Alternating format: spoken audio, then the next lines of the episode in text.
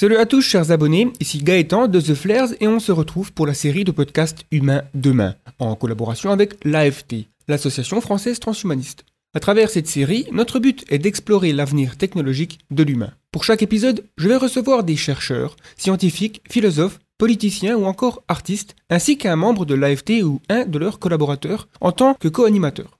Pour cet épisode, nous recevons Gabriel Dort. Gabriel est titulaire d'un doctorat en philosophie et en sciences de l'environnement à l'université Paris 1, Panthéon-Sorbonne et Université de Lausanne. Actuellement chercheur post-doctorant financé par le Fonds national suisse de la recherche scientifique au sein du Harvard Program on Science, Technology and Society et à Institute for Advanced Sustainability Studies Postdam. Il est aussi chercheur associé au laboratoire Ethics, chaire éthique, technologie et transhumanisme de l'Université catholique de Lille. Ce podcast est publié quelques jours avant la conférence viridienne organisée par l'Association française transhumaniste. Avec ce colloque, les organisateurs souhaitent mettre en question et développer la réflexion des transhumanistes sur les questions environnementales et approfondir la déclaration viridienne.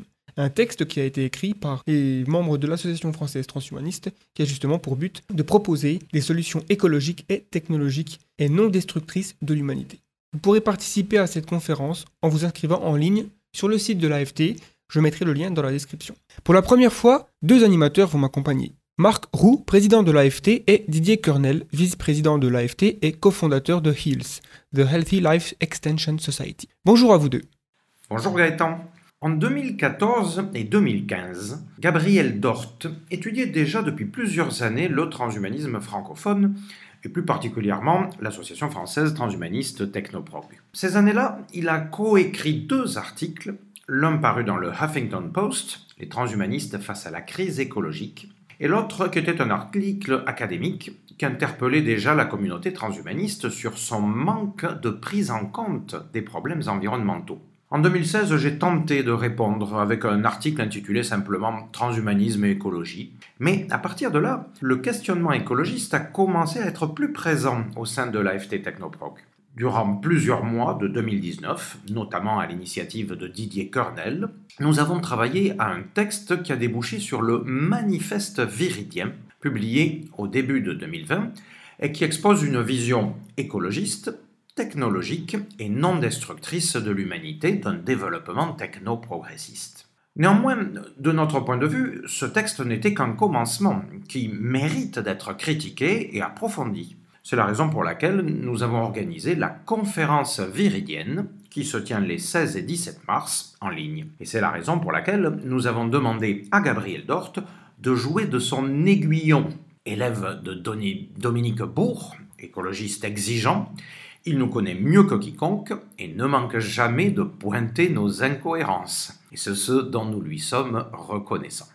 On vous rappelle que pour un meilleur confort, vous pouvez choisir d'écouter le podcast en tâche de fond si vous êtes sur votre ordinateur ou tablette, ou alors de le télécharger directement sur votre téléphone pour pouvoir l'écouter n'importe où.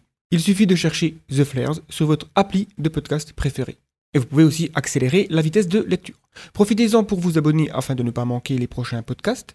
Si vous avez des remarques ou des interrogations à propos de cet épisode, vous êtes bien entendu libre de les poster en commentaire juste en dessous. On vous souhaite une bonne écoute. C'est parti.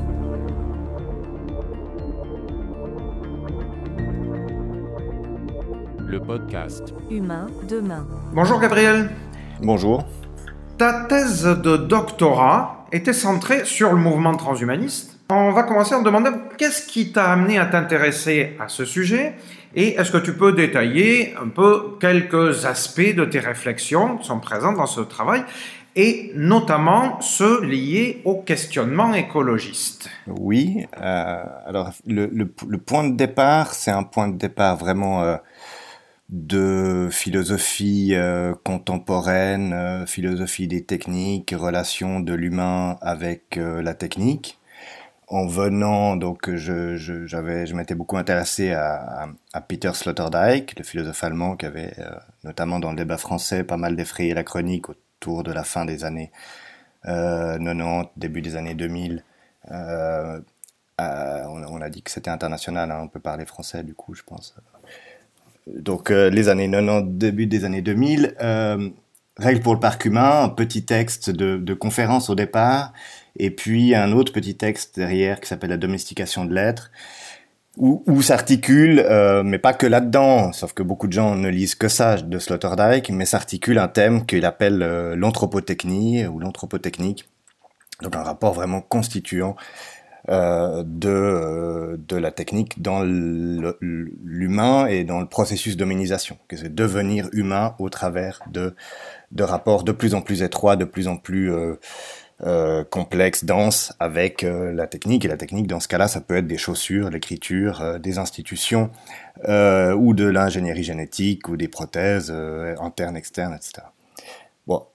Et, et, et, et quand j'ai commencé ça, j'étais engagé donc comme assistant doctorant en faculté d'environnement à l'université de Lausanne. Et euh, euh, et donc la question du, rapport avec euh, les enjeux environnementaux au sens large euh, était euh, d'emblée euh, au cœur du, du, du, problème. Et là, mon directeur de thèse, enfin un, des deux, parce qu'ensuite j'ai eu deuxième directrice de thèse, il s'appelle Dominique Bourg, il me dit mais tu veux pas regarder le mouvement transhumaniste? Donc en fait, moi c'était vraiment un peu un hasard, j'en avais peut-être vaguement entendu parler, mais tout à coup j'ai dit bah je veux bien les regarder, mais je, je te redis quoi. Euh, et donc je suis allé voir, et là je suis tombé bah, sur ce qui était visible. Hein. Là on était en 2009, euh, c'est-à-dire euh, Ray Kurzweil, Nick Bostrom, euh, des TEDx ou des TED pas X d'ailleurs, enfin des conférences, etc. Et, je me suis dit bah oui, alors là clairement on a affaire à ce qui m'intéresse, c'est-à-dire une sorte d'exploration d'avant-garde de nouveaux rapports entre l'humain et la technique, des, trucs un peu expérimentaux. C'était, c'était ce qui m'apparaissait, et c'est ce qui, encore aujourd'hui, euh, apparaît souvent aux gens qui s'intéressent, enfin qui découvrent le transhumanisme et qui, vont notamment vers l'AFT, par exemple, euh, pour dire bonjour, je veux, je veux faire partie de votre association, et qui découvrent après coup que c'est pas un Fab Lab, que c'est pas un endroit où, ils vont euh, expérimenter, des, mais c'est un endroit où ils vont réfléchir. Donc ça, il m'a fallu un peu de temps pour réaliser que qu'il y avait cet écart et donc, euh, donc j'ai eu une période normale pour un doctorant, mais toujours un peu stressante, d'errance, euh, regarder beaucoup de choses et essayer de, comprendre euh, qu'est-ce qui m'intéressait là-dedans pour répondre. Après, je vais vous repasser la balle, mais euh, et au bout d'un moment, donc toujours vers quoi 2009, 2010, 2011, je sais plus exactement, j'ai pas révisé mes notes. Je tombe sur l'association la, française transhumaniste qui commençait à exister, euh, en tout cas dans les radars euh, euh Internet, au sens large, et puis qui organisait sa première conférence publique à la Sorbonne. Ça, c'est quoi, 2011, non? Ouais. Et puis, euh, enfin, à la, à la, maison de la recherche euh, en face de la Sorbonne à Paris, euh, enfin, à Paris. Et puis, assez vite, je suis rentré en dialogue donc avec d'abord avec Marc Roux ici présent, puis euh, d'autres, Didier euh, et d'autres de l'association, et je me suis laissé embarquer. Euh, c'est la méthode euh, donc euh, une observation euh, plus que participante, c'est-à-dire vraiment faire partie de ce qu'on observe, admettre qu'on en fait partie, euh, c'est des, des, des, pratiques de sciences sociales, euh, d'ethnographie qui, qui, qui, sont, qui existent, qui sont pas extrêmement répandues, mais que, qui existent et qui donnent des résultats qu'on n'obtiendrait pas autrement. Donc je me suis laissé, j'avais cette occasion, ça m'intéressait, j'avais envie de passer du temps avec ces gens-là, ces transhumanistes euh, qui étaient là à côté, que c'était pas Kurzweil au fin fond de la Californie, moi j'étais à Lausanne euh, en Suisse, et puis avec qui je pouvais passer du temps. Euh, et, donc euh, j'ai fait en fait essentiellement une description euh, fouillée, euh, détaillée de qu'est-ce que c'est qu'un groupe qui se revendique transhumaniste. voilà, entre les années 2010 et 2020. Merci Gabriel pour cette introduction à ton travail euh, chez euh, nous, les transhumanistes. Il me semble que pour la plupart des, des citoyens, le transhumanisme n'est pas synonyme d'écologie, c'est même euh, le contraire. c'est l'idée que le transhumanisme et les technologies qui progressent ne font qu'accélérer l'impact négatif de l'humain sur, euh, sur l'environnement. Et ça provoque une réaction négative qu'on pourrait presque qualifier de immunitaire lorsque le transhumanisme est mentionné chez des gens qui sont euh, sympathisants des mouvements écologistes. Est-ce que pour toi c'est vrai ou bien est-ce que c'est exagéré de dire cela? Et si c'est exact, d'où vient la vision anti-écologique du transhumanisme euh, de ton point de vue? Bah, en tout cas, je partage euh, largement ce constat parce que j'ai le même, euh, j'ai une trajectoire très proche de celle qui est la vôtre, euh, Didier et Marc, et qui fait notamment qu'on a cette conversation aujourd'hui et puis le petit colloque des 16 et 17 mars à venir, dont je pense qu'on parlera, c'est que effectivement, pour revenir à, donc, au début de mon, moi, ce que me demandait mon, mon directeur de thèse, c'était, euh, donc au tout début, c'était de montrer qu'il y avait une opposition frontale, point par point, radicale, fondamentale entre euh, transhumanisme et écologie, mais plutôt sur le, au sens, disons, durabilité ou pensée écologique, parce que l'écologie, ça peut être beaucoup de choses. Hein. Ça peut être trier ses déchets et et puis euh, vérifier sur une application que le son SUV, euh, euh, je sais pas, ou mettre du, du, soja, euh, enfin des, des, des, biocarburants dans, son SUV, enfin vous voyez, on peut, on peut, euh, on peut se dire écologique, mais quand on devient, quand on parle de pensée écologique ou de, durabilité forte, de plusieurs expressions qui circulent, alors là, on est sur quelque chose de plus précis, sur un corpus qui existe, euh, qui se structure depuis euh, plusieurs dizaines d'années euh, en philosophie au sens large, aussi en théorie politique. Et, donc, on peut prendre ce corpus parce que c'est un corpus qui, ça c'est une des premières choses qui m'a frappé, c'est-à-dire que on peut prendre ce corpus et puis on peut le comparer à d'autres. On peut regarder par exemple, je sais pas, si dans le marxisme classique, son rapport à la nature par rapport à d'autres pensées. On peut faire ce travail de philosophe parce que les, textes existent, c'est structuré, il y, a des, il, y a des, il y a des études secondaires, etc.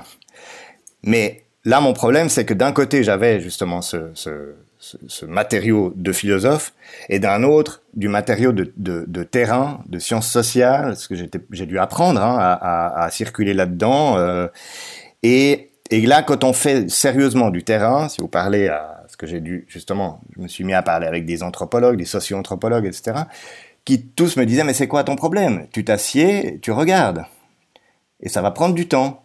Sauf que moi je l'avais pas ce temps. J'ai dû, j'ai dû, j'ai dû me l'acheter. J'ai dû, faire tout un effort aussi de conviction pour dire non non, je sais pas ce que je veux, ce que je vais dire, parce que j'ai choisi de, mettre plus l'accent sur le côté terrain, d'être là, d'être au sein de l'AFT et puis plus largement dans d'autres aussi d'autres groupes et d'observer comment ça fonctionnait. Et là, qu'est-ce qu'on observe, c'est qu'effectivement cette dichotomie, cette, cet affrontement qui est vu d'un côté, côté écologiste, côté pensée écologique, on voit le transhumanisme comme l'ennemi absolu, comme l'inverse exact de ce que de ce qu'on promeut, c'est-à-dire voilà euh, nier les limites, euh, exploiter la, terre et les, technologies, les, enfin les, ressources naturelles pour plus de technologie plutôt que pour moins, euh, s'en foutre du côté euh, énergétique, euh, une dépense énergétique. Et c'est pas complètement faux. Que vous regardez Max More, le principe extropien, il y a des choses dans la littérature transhumaniste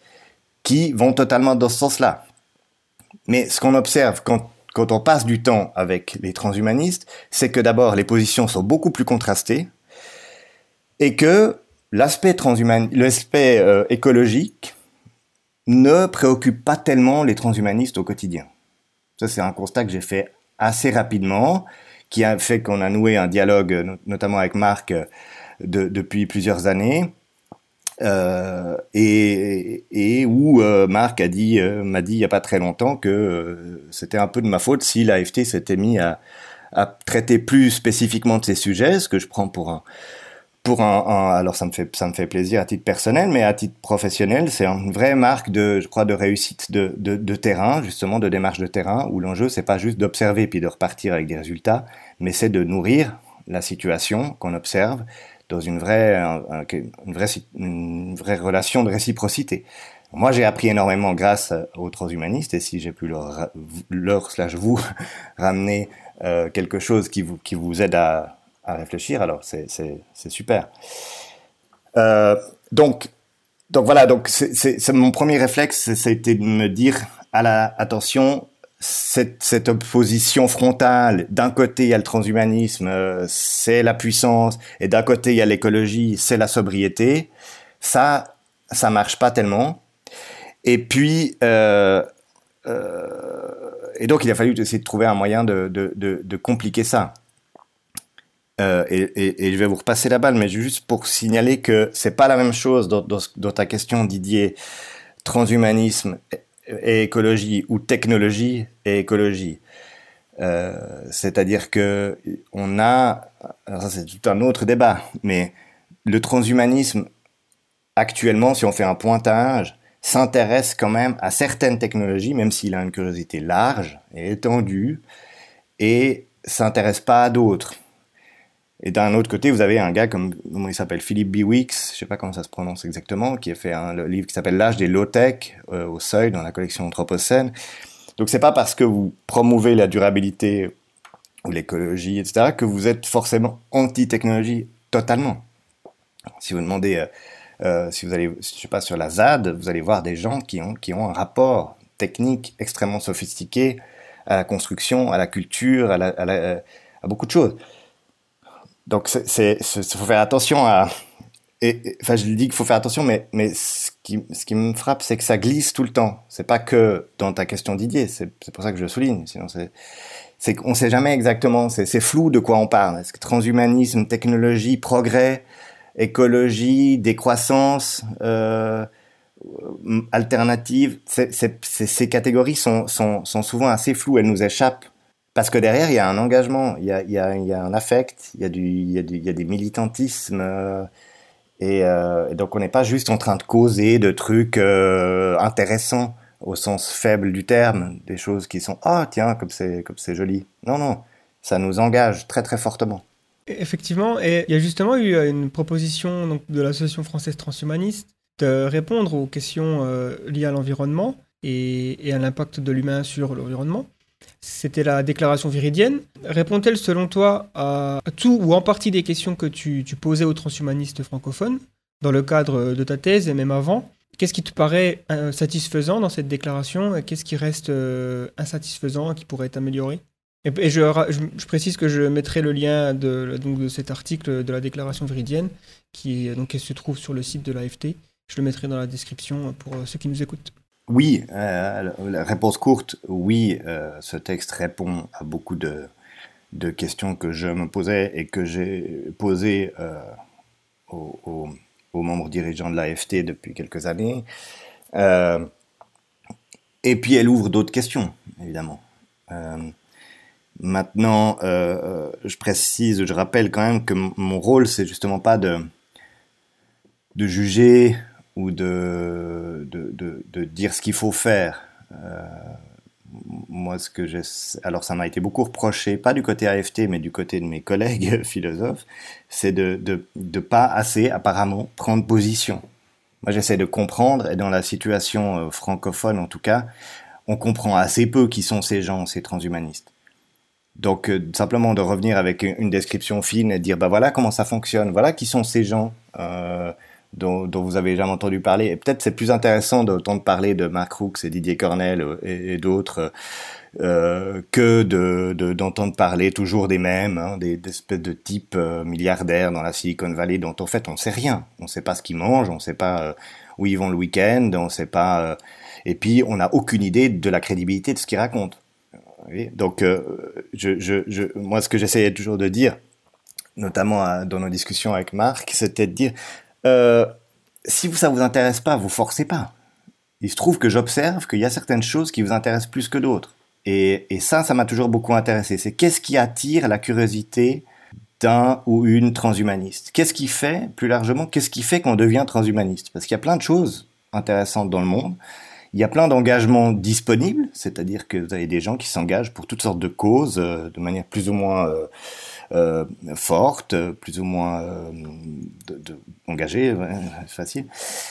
Donc qu'est-ce qui, qu'est-ce qui fait Donc c'est pas de dire les transhumanistes, vous devez vous intéresser à ça, ça, ça, ça, ça. C'est plutôt de prendre le, de renverser la question puis de se dire être transhumaniste aujourd'hui, ça peut être être mobilisé par certaines choses et pas par d'autres, par certains thèmes, par certains problèmes et par certaines manières de répondre à ces problèmes.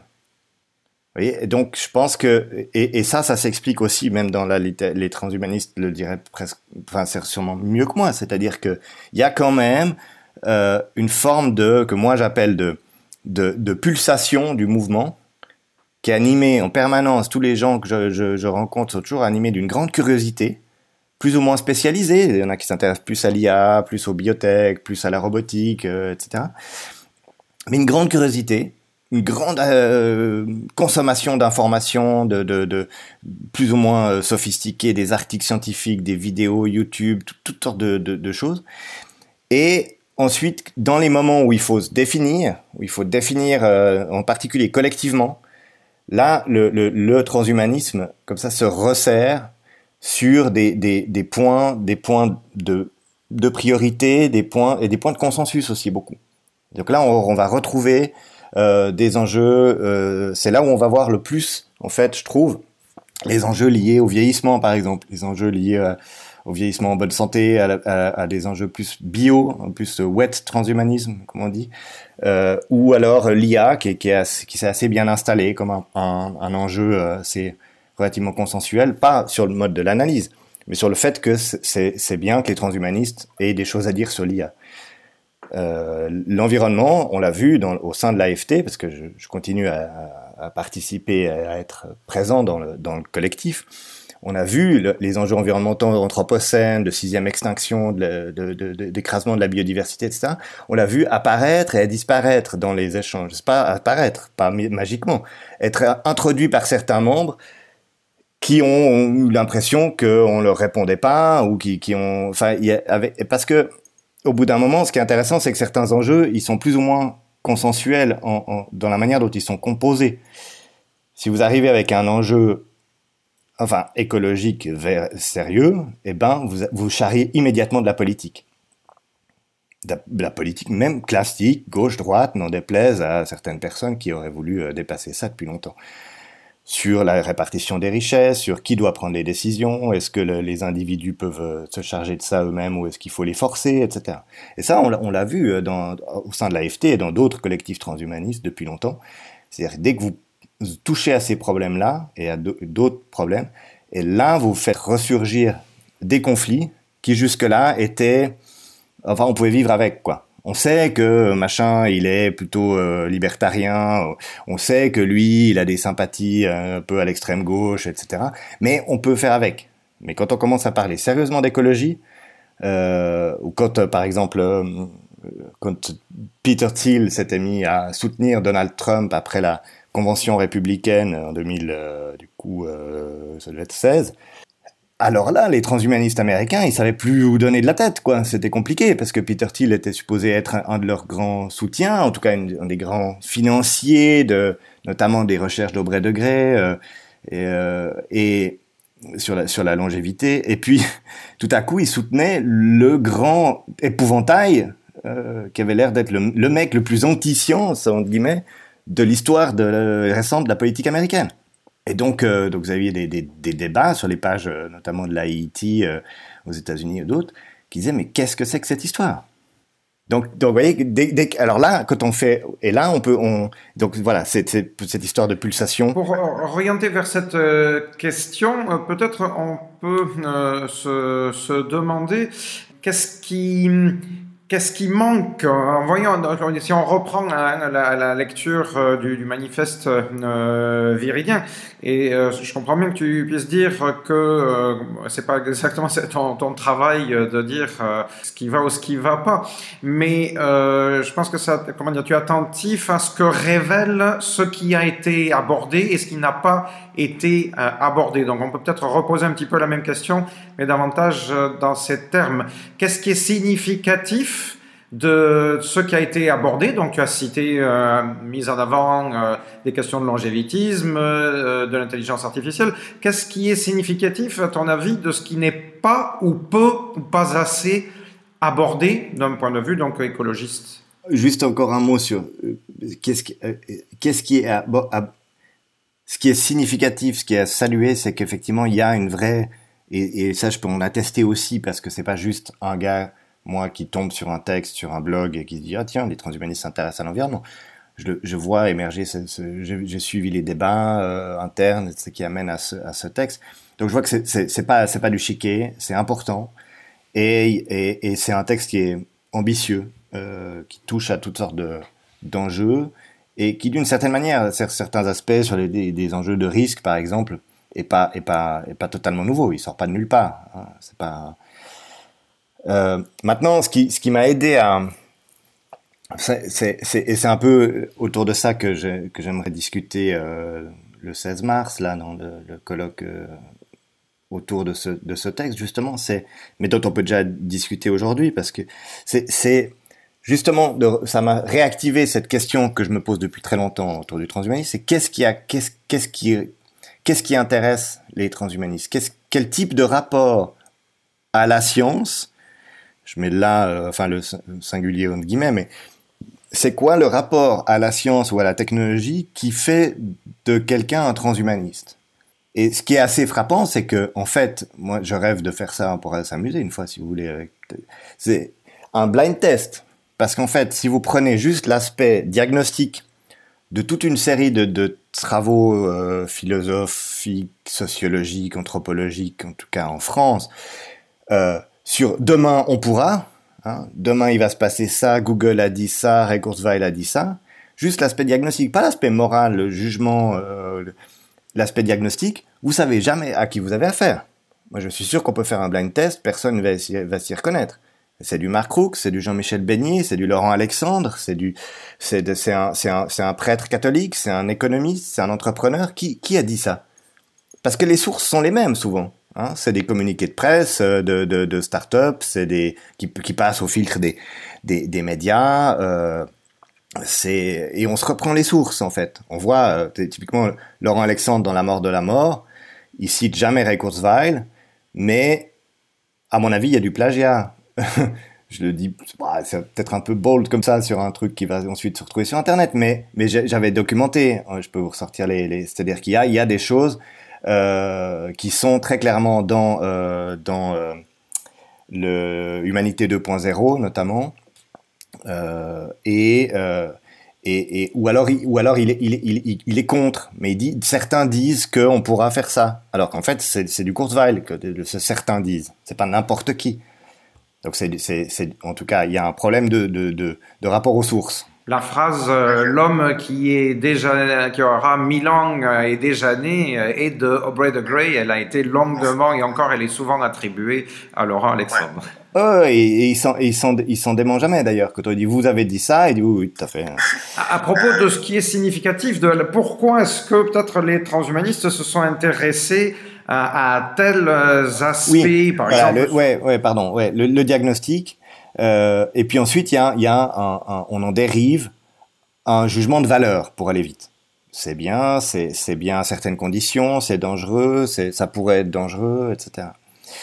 Euh, donc, ce que je voulais dire par là, c'est que sur la curiosité, sur le matériau euh, épistémologique, disons, ou épistémique, euh, ce, ça, c'est pas propre aux transhumanistes. Donc le problème, il n'est pas juste les transhumanistes ceci, cela c'est que c'est un rapport social. Culturellement, dans nos sociétés, en tout cas occidentales, faudrait peut-être affiner euh, selon, selon les pays encore, on, a cultivé un certain type de rapport aux sciences et aux technologies et au futur qui nous permet de défendre certaines valeurs ou, et, et qui nous rend capables d'être attentifs à certaines choses et d'en négliger d'autres. Et je pense que les transhumanistes nous aident à penser ça. Là, je parle plus un un peu plus extérieur, plus à l'AFT. Et, et, et c'est pour ça que je milite, c'est dire, écoutons ce que ces transhumanistes ont à dire, discutons avec eux parce que ils, nous mettent le doigt sur quelque chose qui existe ailleurs, qui est pas juste une secte, hein, comme certains disent, les transhumanistes seraient une secte, pas du tout. Au contraire. Par contre, euh, ce qu'ils ce qu'ils disent est parfois plus diffus autour euh, dans, la, dans la société. Et ça, les transhumanistes le connaissent très bien. Ils appellent ça transhumanisme sans le savoir. Ils disent ah bah celui-là en fait il est transhumaniste mais il le sait pas parce qu'il dit la même chose que nous. Comment ça se fait? Bon. Alors, du coup, c'est quoi ce rapport? Et c'est là où je pense que la déclaration viridienne nous, aide à, à, à, réfléchir à ces, à ces enjeux-là. En tout cas, moi, ça, ça m'aide. Euh, c'est que on a un, il y a toute une série de sciences, par exemple. la science, les transhumanistes défendent la science. Les transhumanistes sont des champions de la, science et de la technologie. Eh ben, on s'aperçoit qu'en lisant la déclaration viridienne, par exemple, bah, qu'il y a toute une série de sciences qui n'existent pas dans cette perspective-là. donc, ça veut dire, ou, plutôt, il y a certaines sciences, certains enjeux scientifiques, certains enjeux, certaines solutions, puisque Didier aime bien ce, ce terme-là, euh, notamment sur les, sur les énergies. Et puis, il y a certaines sciences qui n'existent pas, ou qui n'existent qu'à titre de problème à résoudre. Hein, euh, l'écotoxicologie, par exemple, euh, eh ben, c'est quand même c'est quand même, c'est pas juste un petit détail de l'histoire, si vous voulez.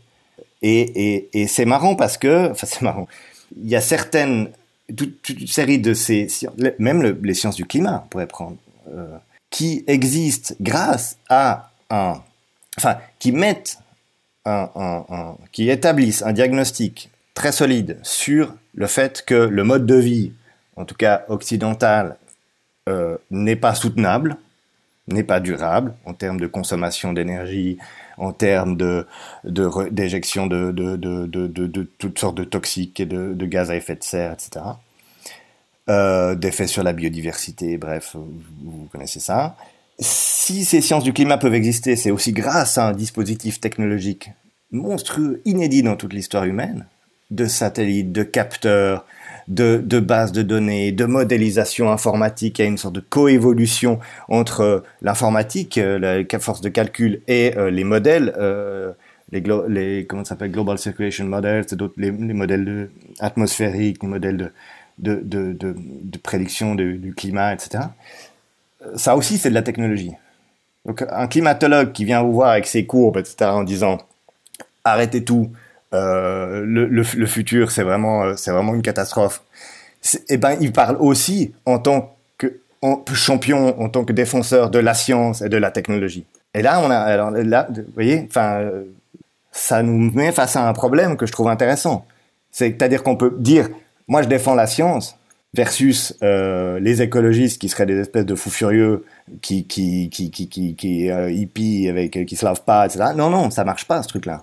Je, je voudrais, euh, suite à ce que tu viens de dire, et je voudrais revenir à, à ta question, euh, Gabriel, sur les approches euh, différentes aux, aux technologies.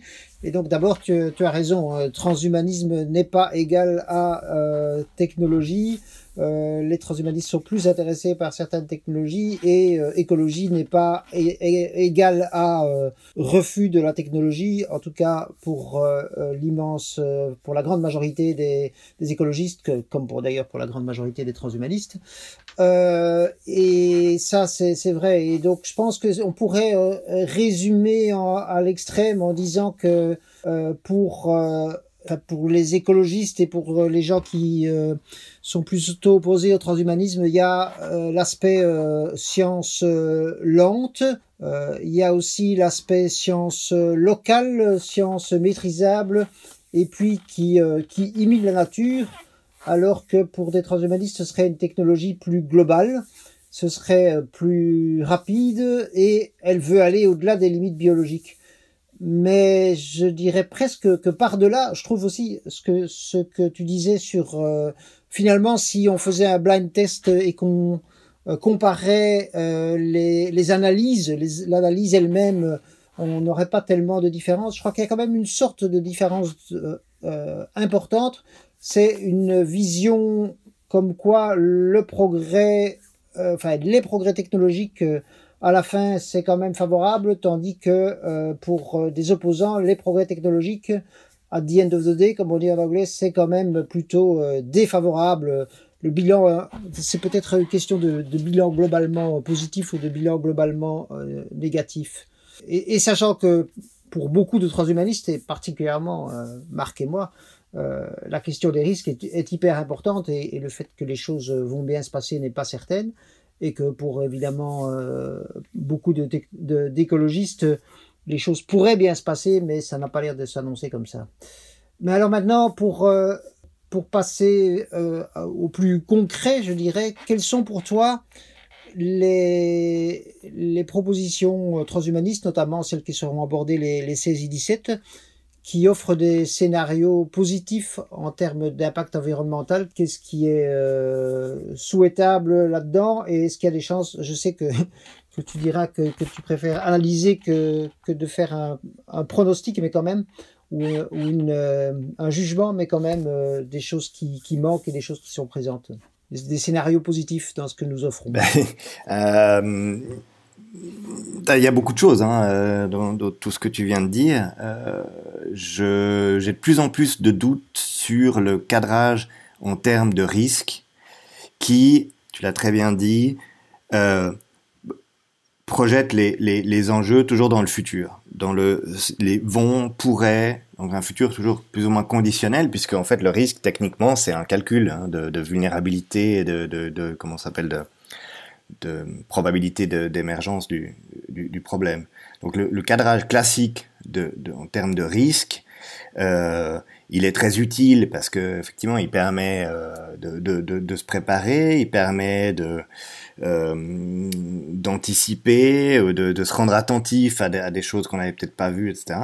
Mais toute une série de, notamment sur les enjeux technologiques, des choses qui sont pas mesurables en termes de risque.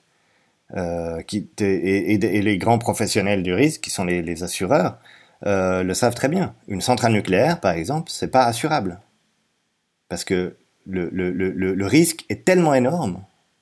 Alors une petite fuite, un petit machin, mais une fusion de réacteurs non maîtrisée, il n'y a a y a, y a, plus de risque. Le risque, c'est pas là les, tous les professionnels des risques, ils ont déjà remballé leur, leur, leur valise, ils sont loin quoi. Euh, ça s'appelle une menace, ça s'appelle euh, d'autres. Donc, le, donc c'est pas pour désactiver le, le, cadrage en termes de risque, mais, je pense que là aussi, il nous rend attentifs à certaines choses. Il permet de lever l'alarme. Hein, donc les, les, risques toxicologiques, par exemple, autour des nanos, ça marche jusqu'à un certain point, parce que il y a aussi tout un point où on ne sait pas vraiment ce que font ces choses-là. Euh, c'est-à-dire ces, ces, ces, ces, nanomatériaux, ces métaux lourds dans les chaussettes ou dans les cosmétiques qui qui traversent la barrière de la peau et qui rentrent dans l'organisme. Pourquoi on ne sait pas? Bah Parce qu'il faut, il faut de là, il faut, enfin, on ne sait pas. On a, on a deux, trois idées, mais euh, pour avoir vraiment des, des études épidémiologiques, il faut, il faut de la durée. Euh, il faut des cohortes, il faut des... Et il y a certaines choses où, comme on a, c'est tellement répandu dans l'environnement, c'est ce que, ce que disait Stéphane Foucard l'autre jour dans, bah, ce film sur Arte, là, on pourra peut-être en reparler, mais le bisphénol, euh, le bisphénol, qui est tellement répandu dans les, dans les plastiques aujourd'hui, il disait c'est possible que on sache jamais ce que ça fait. Parce que si on peut pas trouver une cohorte, des, des, des, des gens qui n'ont pas été exposés à cette substance, qui n'ont pas été exposés à cette substance, on peut pas comparer. Donc on peut pas faire des études épidémiologiques. On peut, avoir des, on, peut, on, peut, on peut faire des hypothèses, mais on pourra jamais faire une étude scientifique euh, forte euh, euh, avec comparaison, justement. Cette population a été exposée pendant tant de temps, à telle dose, etc. Et cette population n'a pas été exposée à faire des, des, des différences. C'est comme ça que fonctionne l'épidémiologie sur les, sur les toxiques, sur les cancers, etc. Donc il y, a des, y a des produits où la, question du risque ne, ne fonctionne pas. Donc ça, c'est quand même assez embêtant. Euh, et, puis alors, il y a, aussi tout un, je pense, faut, ça vaut la peine aussi de, parce que ce que tu dis, Didier, vraiment, euh, j'avais jamais, personnellement, j'avais jamais entendu ça, en tout cas pas que pas corrélé comme ça. ce que tu dis sur les sciences euh, de l'individu et les sciences collectives, et puis les sciences lentes, locales, les sciences globales et rapides. Oh, alors, faudrait regarder, faudrait dessiner ce tableau, faudrait s'arrêter puis faire un truc. Mais les sciences lentes, locales, euh, par exemple, je sais pas, la biodynamie dans la culture, euh, par exemple, de la vigne, parce que j'ai regardé un documentaire hier soir là-dessus. C'est des sciences du global, justement. C'est des sciences de la symbiose. C'est des sciences du collectif. C'est des sciences qui prennent jamais un, sujet de manière isolée, qui va, vont jamais prendre, par exemple, tel problème, tel, tel champignon qui attaque la vigne, telle substance chimique, bim, quel risque, quelles opportunités, etc. Non, c'est l'ensemble qui est toujours euh, pris en charge. Et là, là, on a une clé, euh, une clé de, de, réflexion et, et, un, et un, levier pour questionner, je trouve, le, le, le la déclaration viridienne. Pas, toujours par rapport à cette même question dont je parlais avant sur quel type de science euh, mobilise la curiosité des transhumanistes et quel type de science ne la mobilise pas. Et, et par extension, pas juste les transhumanistes, mais nous, globalement, spontanément. Comment ça se fait que quand on nous dit Ah, il y a tel médicament qui peut permettre de manière ciblée de traiter telle maladie, ça, ça nous intéresse. Et quand on nous dit Ouh là là, mais alors, un sol, c'est une zone critique, c'est un territoire, c'est des enjeux très compliqués. Il y a des cycles du carbone euh, et de l'azote, etc., qui montent du sous-sol dans le dans la dans dans l'atmosphère, ça redescend. Et puis il y a certaines bactéries qui permettent de non mais excusez-moi, mais j'ai un truc à faire. Alors qu'en fait, c'est ça qui est passionnant, j'ai l'impression. Tu me faisais repenser à un point que je trouve euh, non négligeable euh, en parlant de la, enfin, en illustrant, donnant des exemples sur euh, la manière dont on se préoccupe et on, on se préoccupe pas assez donc de questions existentielles en général. Et tu citais le cas des euh, nanomatériaux euh, et donc de tous les risques qu'ils peuvent induire et qui restent tout à fait méconnus. tu mettais en avant des difficultés techniques, par exemple, à propos de leur étude, mais je voulais en profiter pour souligner que l'association française transhumaniste, elle s'est préoccupée de ces questions-là depuis longtemps. parmi les premiers tests euh, programmatique, on peut dire, euh, qu'elle a mis en, avant. Euh, parmi les, les, idées qui étaient pointées, il y avait l'idée que si on voulait être cohérent et responsable avec nous-mêmes, en même temps que donc on souhaitait promouvoir des technologies qui utilisaient des nanomatériaux, eh bien, on devait absolument faire en sorte, ou enfin essayer de faire en sorte que les laboratoires de recherche, c'est eux les premiers concernés, consacre une part bien bien plus importante à la recherche des risques à propos des nanomatériaux. Et on s'était renseigné euh, à cette époque-là euh, et on était tombé sur des chiffres assez bah, effarants, je vais dire, savoir que euh, dans le monde, il était question de part donc des, budgets de recherche consacrés au risque d'environ 2 à 3% et en France, on était content, on faisait autour de 6 ce qui en fait nous paraissait dérisoire. Et on a essayé, enfin moi j'ai essayé de comprendre un petit peu euh, ça. Pourquoi est-ce qu'on s'intéressait concrètement aussi peu au, risque, à la recherche des risques. Et euh, donc dans les années 2009-2010, en France, euh, personne ne s'en souvient, euh, il y a eu soi-disant un grand débat national sur les nanotechnologies. Je ne sais pas si vous venez de quoi que ce soit. Ça a été complètement phagocyté en fait par un autre grand débat national, celui sur l'identité, lancé par un, certain Nicolas Sarkozy.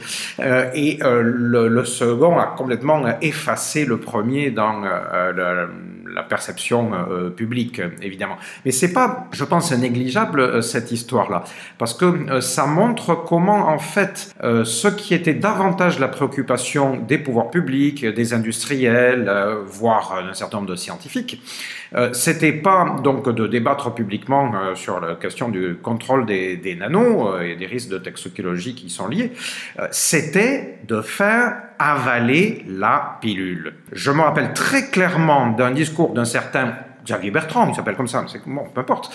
Euh, donc euh, devant l'office parlementaire euh, d'études des choix scientifiques et technologiques, euh, donc au Parlement, expliquant en introduction des travaux donc sur les nanos donc de, de cet office qu'il fallait surtout éviter de reproduire l'erreur qui avait été commise avec les OGM et euh, encore pire euh, avant euh, avec l'amiante et que donc il fallait faire de l'éducation, il fallait arriver à faire comprendre aux Français que les nanos ça allait être très bien. Pour résumer, je, je caricature un petit peu, mais pas trop.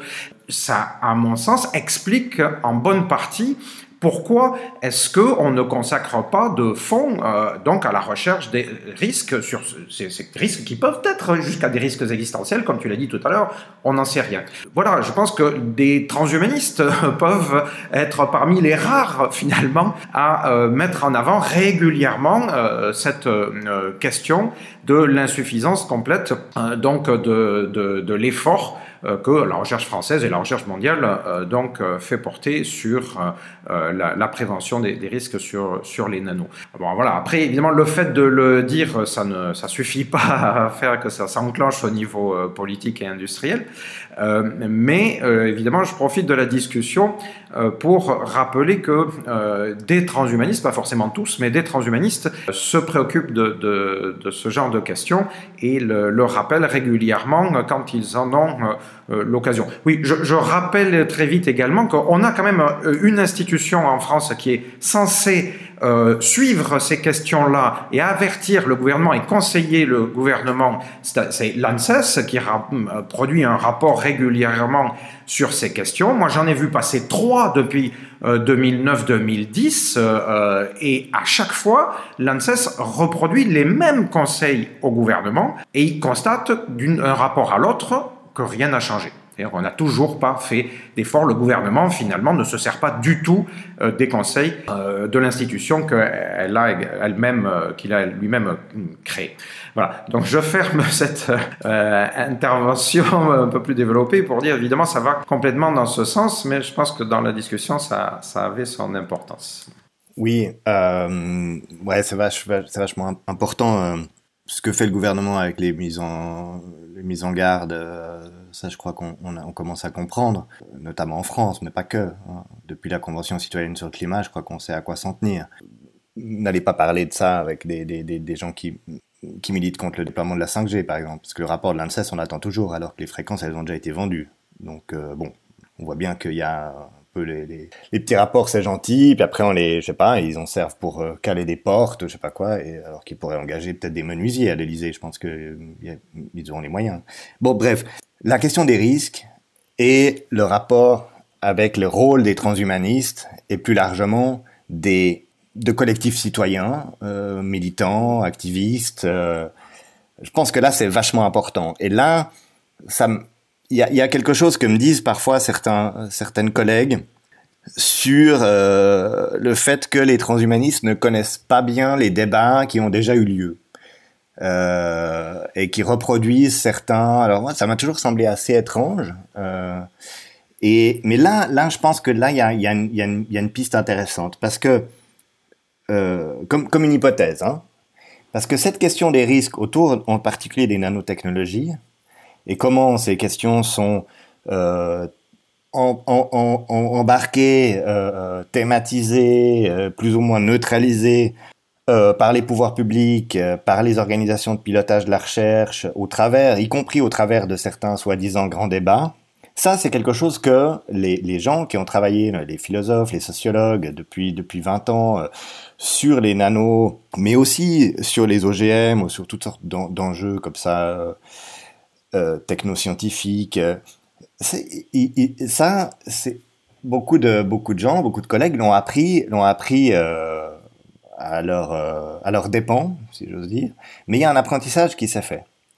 C'est-à-dire qu'effectivement, comme tu l'as très bien remarqué, Marc, les, les, la question des, risques et, et plus largement, en fait, dans risque, on a foutu un peu tout ce qui était pas technologique. Donc euh, les enjeux sociaux, les enjeux éthiques, les enjeux légaux, tout ça, c'est boum, c'est une petite catégorie. Ça coûte effectivement pas très cher sur le plan d'un l'établissement d'un budget d'un projet de recherche, parce qu'il n'y a pas tellement besoin de d'appareillage scientifique sophistiqué, de, voilà, ça, se fait, euh, c'est des salaires et puis euh, je sais pas des imprimantes, euh, puis un petit peu de, de, de, coûts de déplacement et de terrain.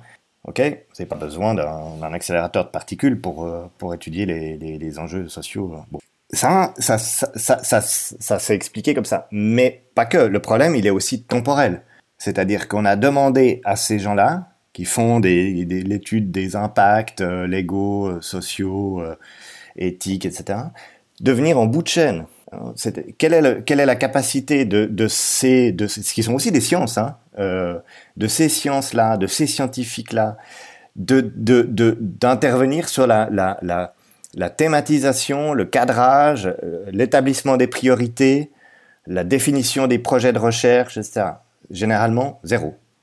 Donc ensuite, on a demandé à des gens, des, philosophes, des sociologues, des juristes, de venir évaluer en aval euh, les, euh, et ça, ça a été fait Euh, mais il y a eu un apprentissage aussi. Et au bout d'un moment, certaines personnes qui faisaient ça, on dit maintenant ça suffit.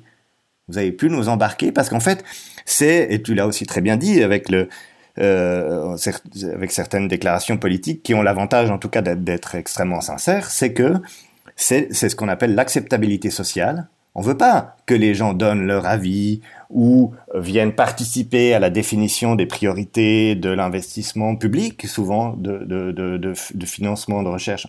Ce qu'on veut, c'est qu'ils acceptent, qu'ils posent pas trop de problèmes, qu'ils restent euh, bien euh, sages en attendant les bénéfices annoncés. C'est ce qu'Isabelle Stenger ça appelle le modèle de la, de la poule aux œufs d'or. Hein. Laissez les scientifiques faire leur travail et les citoyens, euh, qui indirectement par leurs impôts sont les principaux financeurs de, la plupart de ces recherches, vont recevoir un peu magiquement des bénéfices de ça à terme.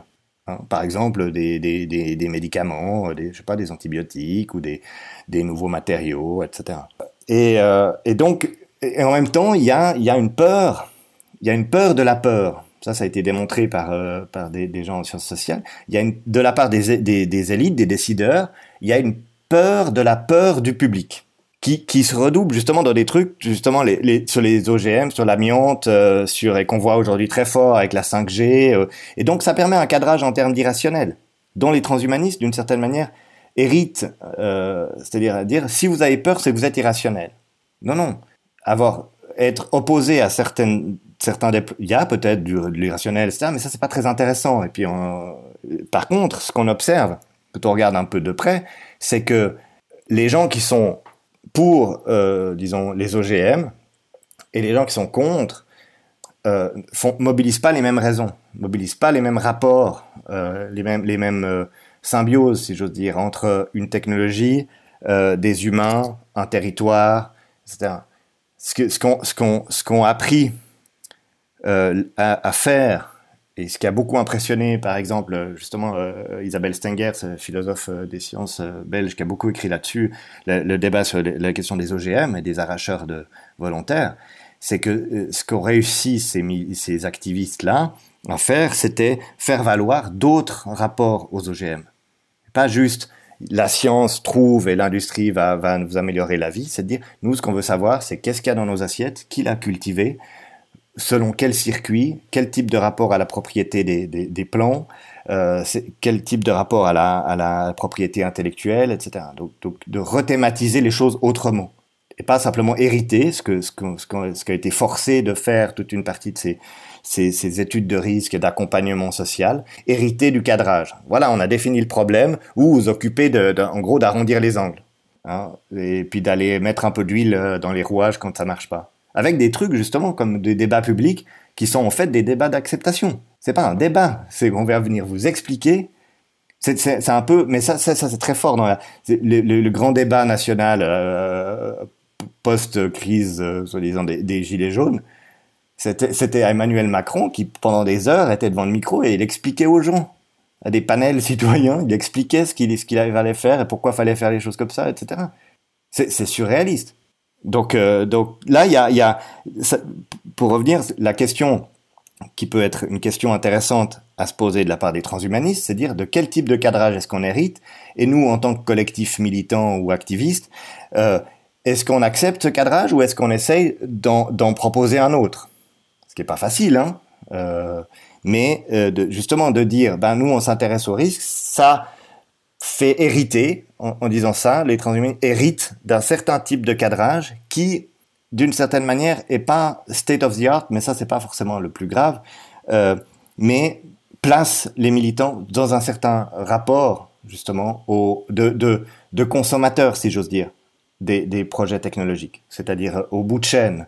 Hein, euh, et, et, et, et si je dis ça, c'est parce que l'inverse est vrai aussi au sein des groupes transhumanistes, avec beaucoup de discussions sur de dire comment ça se fait qu'on ne travaille pas sur ces sujets-là, pourquoi il n'y a pas de recherches qui vont dans telle direction, etc. Donc, donc je voudrais quand même euh, très brièvement euh, répondre et, et, à deux ou trois choses. Fois, le, le, justement, la déclaration Gabriel, de elle, elle permet euh, la première, c'est que quand même, peu, pour quasiment euh, tous les écologistes, l'opposition aux OGM, c'est une opposition de principe. Il, pas, il expliquent que c'est des grandes sociétés qui, mais il y a eu des OGM créés par des organismes publics et là il y avait la même opposition euh, que, que, pour les autres OGM. Donc, euh, l'autre chose que je voulais dire, euh, enfin, je voulais encore dire deux autres choses rapidement. D'abord, oui, chez les écologistes, il y a la vision holistique. C'est un terme qui est très souvent utilisé. Donc, la vision globale qui a des, des, qualités, des défauts, mais ça, je ne vais pas m'étendre là-dessus. Mais ce qu'il y a, c'est l'idée que euh, les technologies doivent être, pouvoir être contrôlées au niveau local. Ça, c'est vraiment un, aspect que je trouve assez, assez central. Et alors, euh, là où moi, je ne suis, je ne suis pas d'accord avec, euh, mais peut-être tu peux répondre encore en quelques secondes, mais je ne suis pas d'accord avec l'idée que les, la manière Peut-être que l'intention de départ des, législateurs et des autorités est que, euh, en fait, l'opinion publique n'ait rien à dire, mais en réalité, l'opinion publique a aujourd'hui beaucoup plus euh, à dire que jamais auparavant, et particulièrement pour tout ce qui est, on va dire, non pas euh, démarrer des choses, mais arrêter des choses. Et, et, la dernière chose, c'est que la poule aux œufs d'or, elle existe réellement dans beaucoup de cas. Après, euh, la poule, il peut y avoir une poule aux œufs d'or ou il peut y avoir aussi des, des conséquences cachées euh, totalement négatives. Mais, euh, mais jusqu'ici, les, comment, comment dire, les, les développements technologiques ont sauvé, et, par exemple, les vaccins ont sauvé euh, infiniment plus euh, euh, de vies qu'à peu près toutes les théories politiques. Voilà. ça c'était, mais ça c'est plus une intervention qu'une question. Après, je ne pose plus que des questions. Oui, moi je réponds que aux interventions, pas aux questions.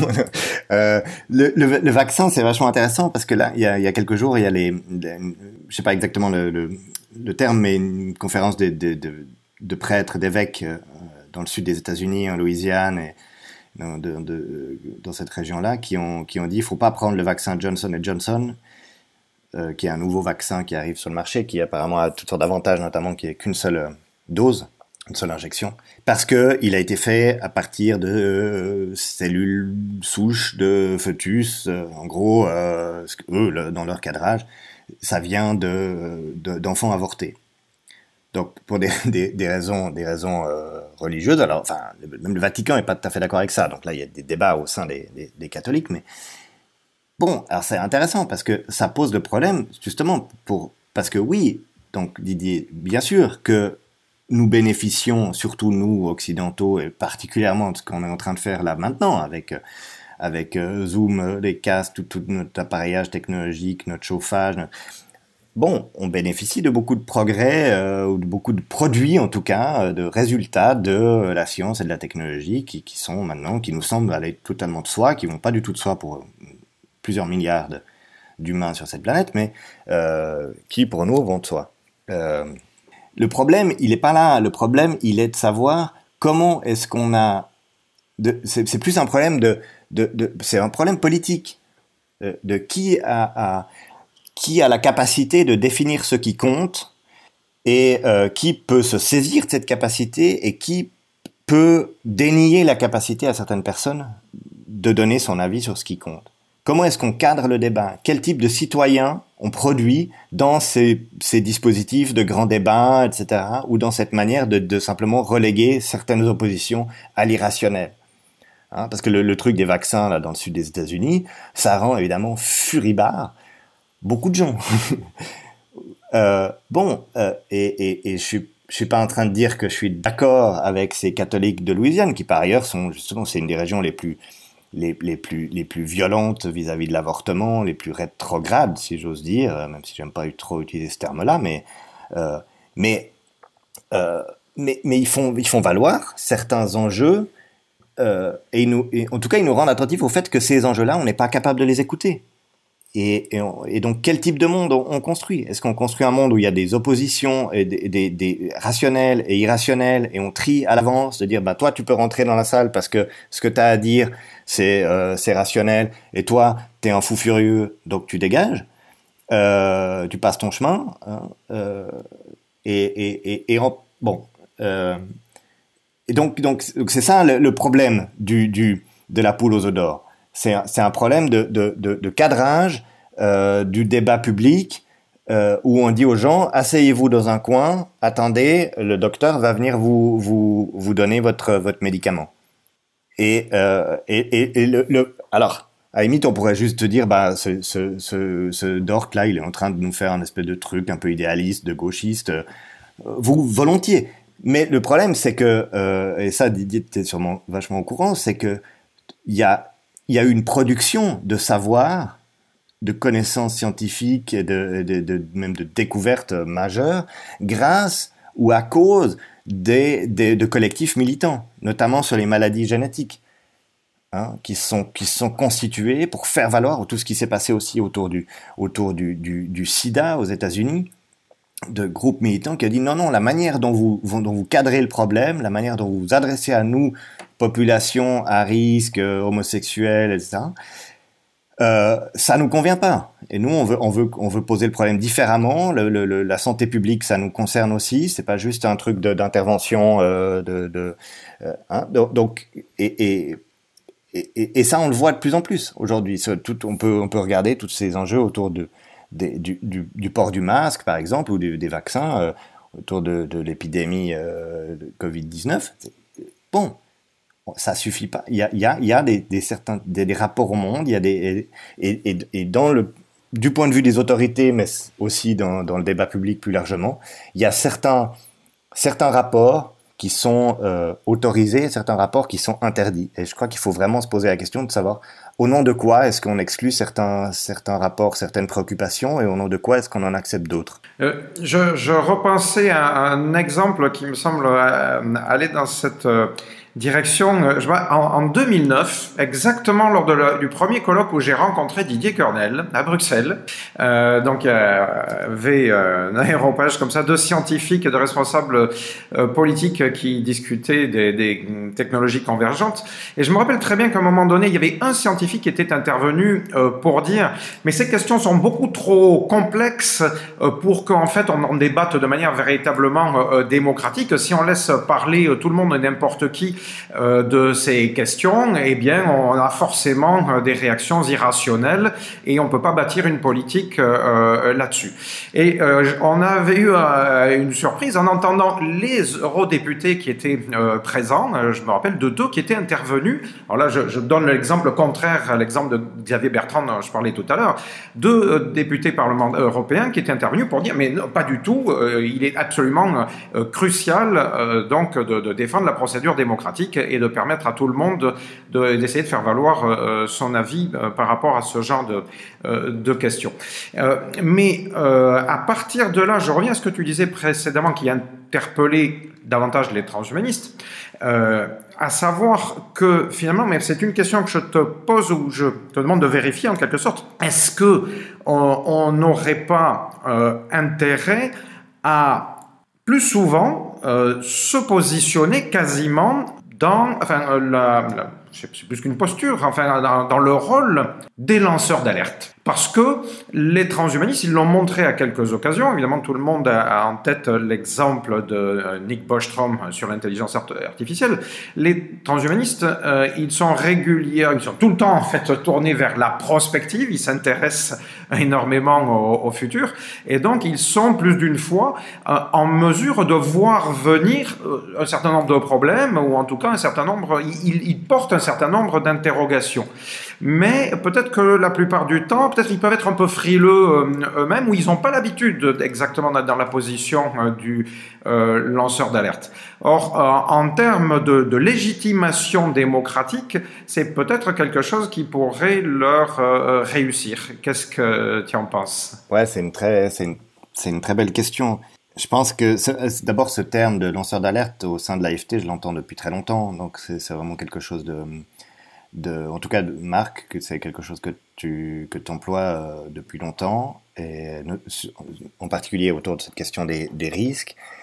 Et je pense qu'elle est, elle est, elle est tout à fait, tout à fait, euh, tout à fait sincère, mais, mais c'est délicat parce que euh, qu'est-ce qui distinguerait l'alerte lancée par des transhumanistes de l'alerte lancée par un écotoxicologue euh, ou une euh, ou, une philosophe ou etc. Il y a beaucoup beaucoup de gens dans le débat euh, très nourri et très virulent autour du transhumanisme au sens large et des technologies plus largement émergentes qui lancent toutes sortes d'alertes. En tout cas, qui pointent vers des enjeux, des risques, des dangers, des menaces de toutes sortes, métaphysiques, éthiques, toxiques, euh, et enfin, la, la, la, la, figure du lanceur d'alerte, c'est quand même quelque chose d'assez précis, qui est, euh, euh, on le voit ces jours, parce qu'il y a, y a un débat.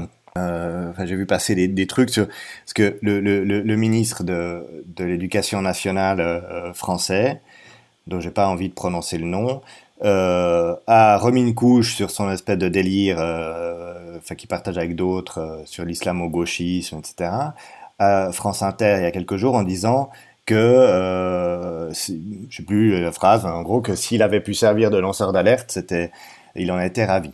Ça, c'est une, une infamie totale, non seulement le, délire sur l'islamo-gauchisme, mais parce que précisément dire lanceur d'alerte, c'est pointer un rapport de pouvoir qui va totalement dans l'autre sens. Vous ne pouvez pas être lanceur d'alerte et ministre. Non, votre job en tant que ministre, c'est éventuellement d'accueillir ou d'aménager, ce que la, France a d'ailleurs euh, largement détruit avec la loi, je sais plus comment s'appelle, sur l'information, etc., d'aménager un espace où des lanceurs d'alerte puissent faire leur job de lanceur d'alerte. C'est-à-dire signaler euh, en se mettant en danger, physiquement, euh, économiquement. Pensez à Edward Snowden, qui est quand même un des meilleurs exemples de, de, de lanceur d'alerte, qui, qui a dû fuir, qui est toujours en exil, euh, qui, a risqué euh, sa vie plusieurs fois pour lancer l'alerte sur un enjeu, en l'occurrence la surveillance euh, massive des citoyens américains et pas que américains par le NSA, par les, les, agences de renseignement. Ça, c'est un lanceur d'alerte. Donc le lanceur d'alerte, c'est souvent, souvent un individu, quand même, historiquement. Hein, c'est souvent une personne qui, qui, qui dans sa position de, de, son travail, par exemple. Il y a eu ça pour le, les, les, les, qui, a, déclenché les grands procès contre l'industrie du tabac aussi. On sait toujours pas qui est ce ou cette lanceur d'alerte, mais euh, quelqu'un qui a, qui a fait fuiter des documents euh, de, d'archives de, euh, qui prouvaient qu'il y avait une entente dans l'industrie du tabac pour nier le, les dangers du tabac et de la nicotine, etc. donc, donc c'est, des figures, c'est des figures qui sont rares, il hein, ne faut pas que tout, tout se mette à être lanceur d'alerte parce qu'on va plus rien y comprendre. C'est une figure qui est rare, c'est une figure de, de, mise en danger, de, de, en quelque sorte même de sacrifice jusqu'à un certain point. Et donc il faut, il faut préserver d'une certaine manière cette figure comme il faut pas la désactiver en, en, mettant tout, euh, tout le monde se lève en disant je suis lanceur d'alerte. On peut très bien euh, pointer des dangers, euh, dénoncer des, des risques sans être lanceur d'alerte. Parce que, par exemple, c'est euh, notre euh, travail, euh, ou comme, je sais pas, journaliste d'investigation, ou c'est notre, notre, la mission qu'on s'est, qu'on s'est attribuée comme groupe, groupe militant.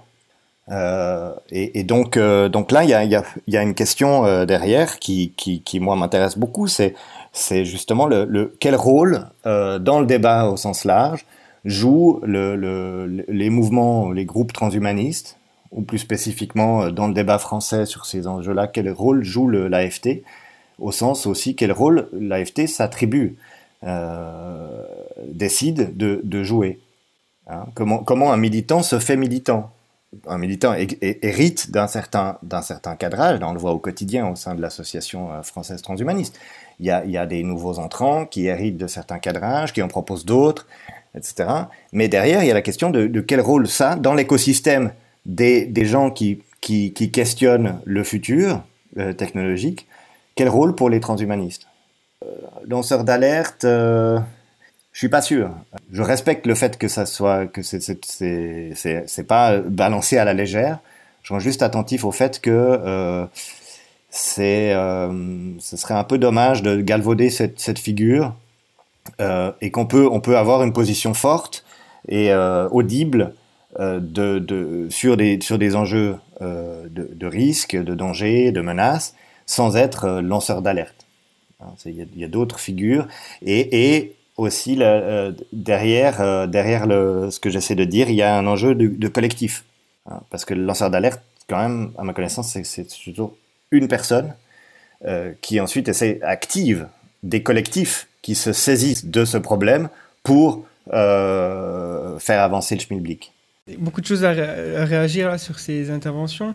J'ai écouté récemment euh, quelques interventions de Étienne Klein qui, parle d'un concept qui n'est pas de lui, mais je ne sais plus exactement euh, qui est à l'origine de ce concept, mais ça s'appelle le halo symbolique qu'une technologie, qu'une pensée, qu'une philosophie peut avoir. Et par exemple, euh, on a une intuition euh, sur une technologie basée sur ce halo symbolique.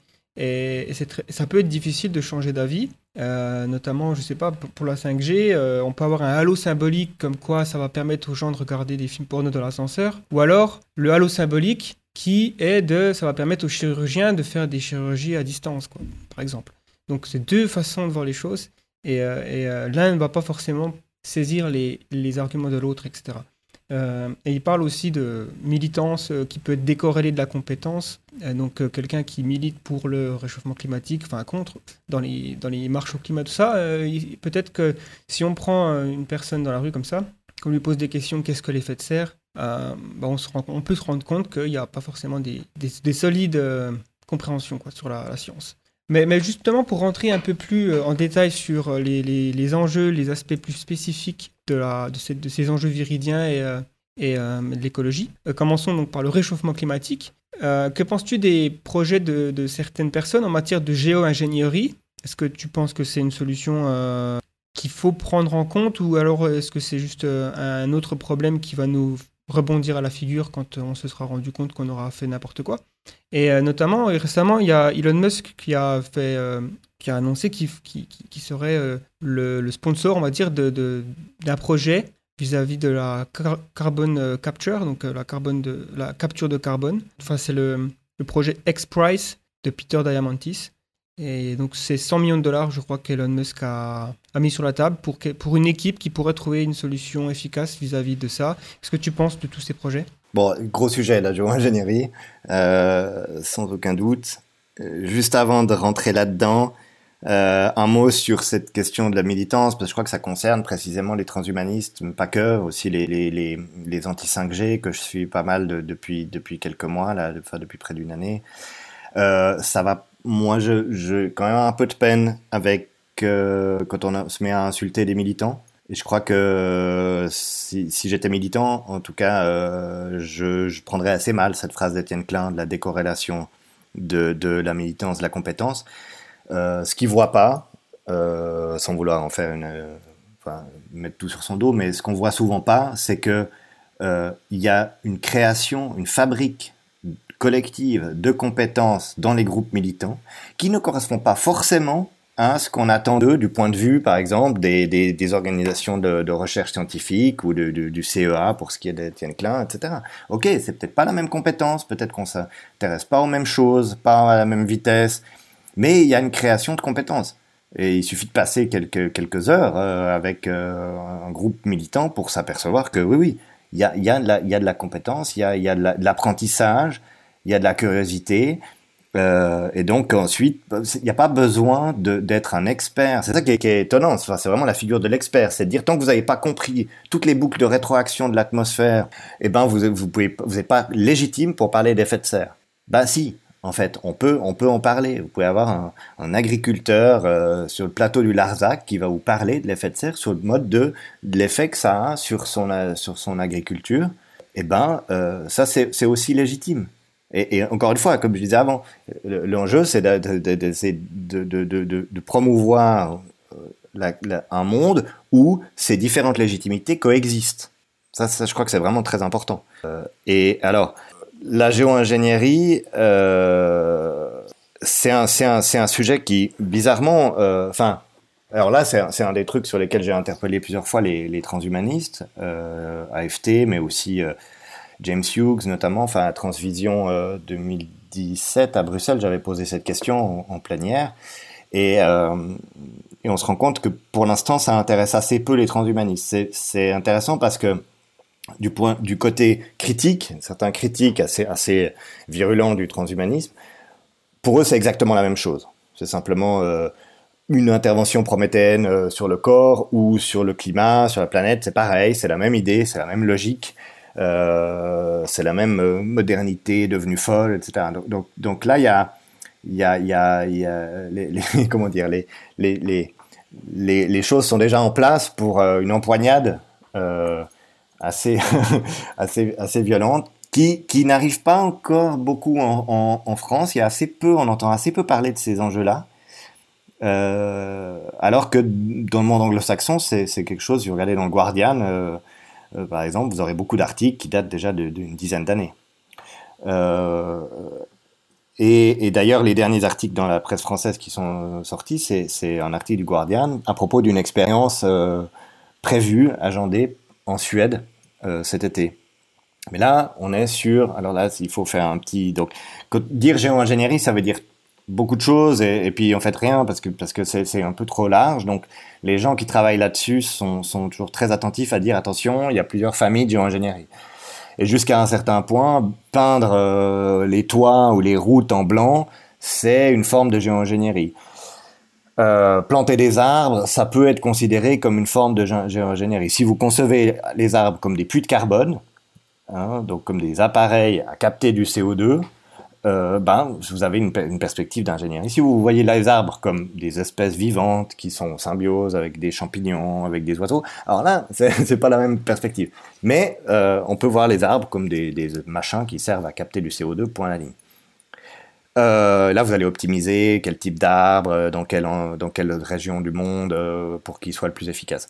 Et puis alors, les deux grandes familles de géo-ingénierie dont on parle et qui posent débat, c'est effectivement la capture et le stockage de, carbone, de CO2 de l'atmosphère, et la géo-ingénierie solaire, ou la, le, Solar Radiation Management. Euh, enfin, il y a plusieurs termes, là aussi, c'est tout un débat euh, euh, sur, les, sur les termes. L'avantage, en quelque sorte, de la, capture de CO2, c'est que c'est un truc assez spectaculaire. Ça donne, a des prototypes hein, qui existent, c'est des de grands ventilateurs qui inversé, hein, qui capte le, carbone. Qu'est-ce qu'on va faire de ce carbone? C'est pas très clair. Alors il y a des projets d'écologie industrielle qui consistent à dire ben, on, peut, les réinjecter dans, euh, dans toutes sortes de, de, production. Euh, on peut en faire des matériaux, on peut utiliser ça pour faire des, boissons gazeuses, enfin, on peut euh, retraiter ce, ce, CO2 et puis le. Et, bon, pour ça, il faut, il faut, des, il faut des, des, infrastructures qui sont pas disponibles partout, euh, qui, qui doivent être préexistantes. Il faut, il faut placer les. Bref. Euh, et euh, l'avantage aussi du, de ces techniques, c'est que bon, c'est spectaculaire, c'est pas très très efficace à l'échelle globale. Il faudrait quand même en mettre beaucoup de, actuellement euh, de, de, ce, qui, ce qui existe. Il faudrait en mettre beaucoup parce que ça capte pas beaucoup euh, de, de, CO2 proportionnellement à ce qui est émis euh, par les activités humaines. Et puis, ça, ça j'ai envie de dire, ça permet peut-être d'éviter de parler de l'autre famille de techniques de géoingénierie qui, elle, à mon avis, pourrait beaucoup plus facilement, je mets facilement entre guillemets, être déployée euh, avec des effets euh, mesurables plus rapides. Mais alors, qui pose énormément de problèmes, qui est justement ce qu'on appelle la, la, géo-ingénierie solaire. Donc en gros, l'idée, c'est de d'imiter euh, une grande éruption volcanique, parce qu'on a observé qu'après l'explosion du Pinatubo, je ne sais plus dans, quelle année, le, climat global de la Terre avait, avait, avait baissé de, je sais plus, un degré ou un demi-degré, enfin, je sais plus les chiffres exacts, mais en gros, c'est l'idée, donc, de, de, de dépendre dans euh, la stratosphère, qui est une zone assez stable en termes de vent, de, de l'atmosphère des substances avec des avions essentiellement ou des ballons ou des, des substances. Alors là, il y a, y, y a, des travaux qui sont menés. Pendant longtemps, on parlait beaucoup d'aérosols soufrés. maintenant, ils sont plus sur des, des dérivés du calcium. Enfin, c'est marrant parce que c'est c'est aussi du carbone d'une certaine manière, on va les remettre du. Euh, et, euh, et, donc l'idée c'est des aérosols, donc agréger des, des gouttelettes d'eau et puis faire une sorte de, en fait, de, fine pellicule nuageuse pour refléter une partie du rayonnement solaire et donc techniquement augmenter l'albédo de la Terre, donc sa capacité à réfléchir le rayonnement solaire, donc refroidir. Donc ça, ça pose immense, énormément de problèmes qui sont traités par beaucoup de gens. Hein. Il y a toute une communauté de recherche qui sont de loin. Il y a très peu d'ingénierie dans la géo-ingénierie solaire, en fait. C'est beaucoup, beaucoup des, sciences politiques, des relations internationales, des éthiciens, des, euh, des gens qui font des STS, euh, sciences techniques, société. Enfin, y a, parce que techniquement, c'est pas très très compliqué. Euh, alors, il y a un petit peu de sciences du climat, essentiellement de la modélisation, c'est des modélisations informatiques. Mais là, le problème, pour, pour revenir à, à, ta question, c'est que on pourrait y aller, et ils le disent eux-mêmes, les gens, notamment David Kiss, qui est un des grands, euh, des grandes figures euh, de, Harvard de, de, ce champ de recherche. on pourrait prendre des avions et aller commencer à, sulfater des ou à, à épandre des, des substances chimiques. On pourrait le faire parce qu'il n'y a pas besoin d'avoir des fusées spatiales ou des trucs développés par Elon Musk. On peut prendre un avion de ligne puis on monte un poil plus haut et, et puis c'est parti. Ce qu'on ne sait pas, c'est tout le reste. C'est euh, quels effets ça va avoir, combien de temps ça va rester avant de retomber, euh, qui va gouverner ce machin, qu'est-ce qui se passe si on arrête, si on commence, euh, vu l'inertie du, du, du, système climatique, on, va, on va continuer à émettre du CO2 pendant ce temps-là. C'est ce qu'ils appellent le termination shock. Si, si, tout à coup on arrête d'épandre, eh ben le, le, le CO2, enfin l'effet de serre va tout à coup exploser au lieu de se prendre 4 euh, degrés en 200 ans, on va prendre 4 degrés en 20 ans. Euh, dans quelle mesure ce truc-là permet d'éviter de, ce qu'ils appellent le, risque moral, en fait, le, d'éviter des efforts de réduction du CO2 Enfin là, on a typiquement l'exemple d'une technologie qui est en fait assez simple, euh, donc on n'a pas besoin de passer des heures à réfléchir aux enjeux technologiques, euh, etc. Et, et, disponible, si j'ose dire. Hein, ça coûterait quelques... Euh, David Key s'est dit, voilà, ça coûterait le prix d'un blockbuster euh, cinéma américain par année, ou je sais pas quoi. Enfin, c'est pas... et, et puis, alors, si on prend cette technologie de manière isolée, on peut, on peut dire toutes sortes de choses, on peut pointer toutes sortes de risques, mais si on la remet dans l'ensemble des enjeux des, climatiques, par exemple, alors là, ça devient très très compliqué. Vous voyez, le, risque, c'est vraiment une question de focale. Si on regarde la, la, géo-ingénierie euh, sur un vraiment de, de près, on va se dire, oh là, c'est quand même assez, euh, c'est assez audacieux, c'est potentiellement assez dangereux. Et puis si on recule, eh ben, ça pose toute la question de savoir quel type de, de, de, capacité d'action de l'humain sur la, sur la planète. Est-ce qu'on veut vraiment continuer dans ce sens-là? Ou bien est-ce que l'enjeu, ce serait pas justement de, relâcher la prise? Enfin, ça, pose toutes sortes, euh, toutes sortes d'enjeux. Mais, mais ce qui est intéressant, c'est qu'on voit ça comme des enjeux technologiques, alors que c'est des enjeux essentiellement industriels pour la question de la capture du CO2. Et puis, des, des, des, des c'est pas c'est peut-être pour ça d'ailleurs que ça intéresse assez peu euh, le débat public, euh, parce que c'est pas très spectaculaire sur plan purement technologique. On va pas vous montrer des espèces de labos avec des startups, etc., qui font des trucs dans des chambres blanches. Ça sera assez dirty, quoi. C'est des tuyaux, et puis des, des, des, des, des containers, et puis des, des ventilateurs. Enfin, c'est... Voilà. Donc ça intéresse beaucoup de gens. Hein. Ça, et effectivement, Elon Musk a un rôle de prescripteur euh, qu'on a vu il n'y a pas très longtemps sur le Bitcoin aussi, sur plusieurs trucs. Quand il dit quelque chose, généralement, ça, a des effets. Euh, il pourrait dire n'importe quoi. Euh, ça, ça, ça, aurait ça fait rire beaucoup de gens sur, sur Internet. Hein. Tout à coup, il va nous dire un truc, et puis tout le monde va peindre sa maison en violet. je sais pas. Mais là, là de, de, de, de, dire ça, c'est pas, pas anodin parce que ça dit aussi quelque chose sur la, euh, la capacité d'accès par certains entrepreneurs ou certaines communautés scientifiques, capacité d'accéder à, des prescripteurs et à des financiers. Euh, en fait, euh, alors c'est pas la fondation, mais sur fonds privés, ça c'est public, hein, mais Bill Gates finance les recherches du groupe de, David Keyes à Harvard sur la géoingénierie solaire depuis longtemps, de, de son propre argent, pas la fondation Bill et Melinda Gates. Euh, donc, euh, donc là, il y a, des connexions. Enfin, voilà, je m'égare un peu, mais euh, ça m'intéresserait, mais je recable, mais, mais sans aller plus loin sur cette question du halo symbolique. Je connaissais pas ce, ce concept, mais là, la, question de la géoingénierie, alors pour le coup, j'ai l'impression qu'elle rentre bien là-dedans. En tout cas, celle qui m'intéresse, c'est la géoingénierie solaire. Euh, dans quel type de halo symbolique on se, on se, trouve quand on, quand on regarde ça? Euh, et vous avez tout, toute une série de gens aussi qui, qui sont généralement euh, un peu trop rapidement, à mon goût, euh, considérés comme des complotistes, qui, qui, disent ben non, ça existe déjà. Regardez, il y a des traces d'avions, ce qu'on appelle les chemtrails, et ça, ça montre que c'est déjà en cours. Ben, ces gens-là, ils parlent justement d'enjeux locaux, de, de, respiration, de toxicité des sols, de, rapport au c'est quoi ce ciel, que c'est pas le même que quand j'étais petit.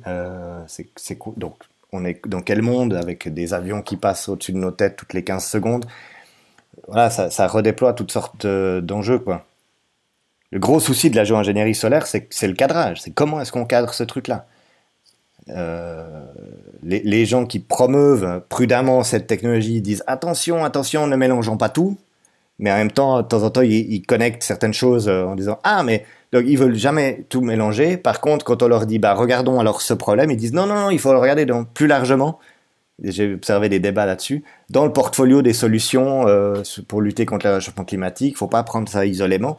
Donc c'est très très euh, mouvant cette affaire. Euh, on va passer à, un aspect euh, quand même euh, connexe, mais un petit peu différent pour rester donc dans le pratique avec la question de l'énergie en général et plus précisément celle des énergies renouvelables. On peut dire probablement que bon aujourd'hui la, question des énergies renouvelables, elle fait assez largement consensus chez la plupart des écomodernistes, hein, par exemple, mais constate que, enfin c'est pas mais d'ailleurs, et on constate que même dans la déclaration, la déclaration viridienne euh, sur laquelle on se base là, euh, eh bien, euh, alors qu'on pense sans doute que pas mal de transhumanistes euh, considèrent par exemple que euh, la piste de l'énergie nucléaire n'est pas écartée.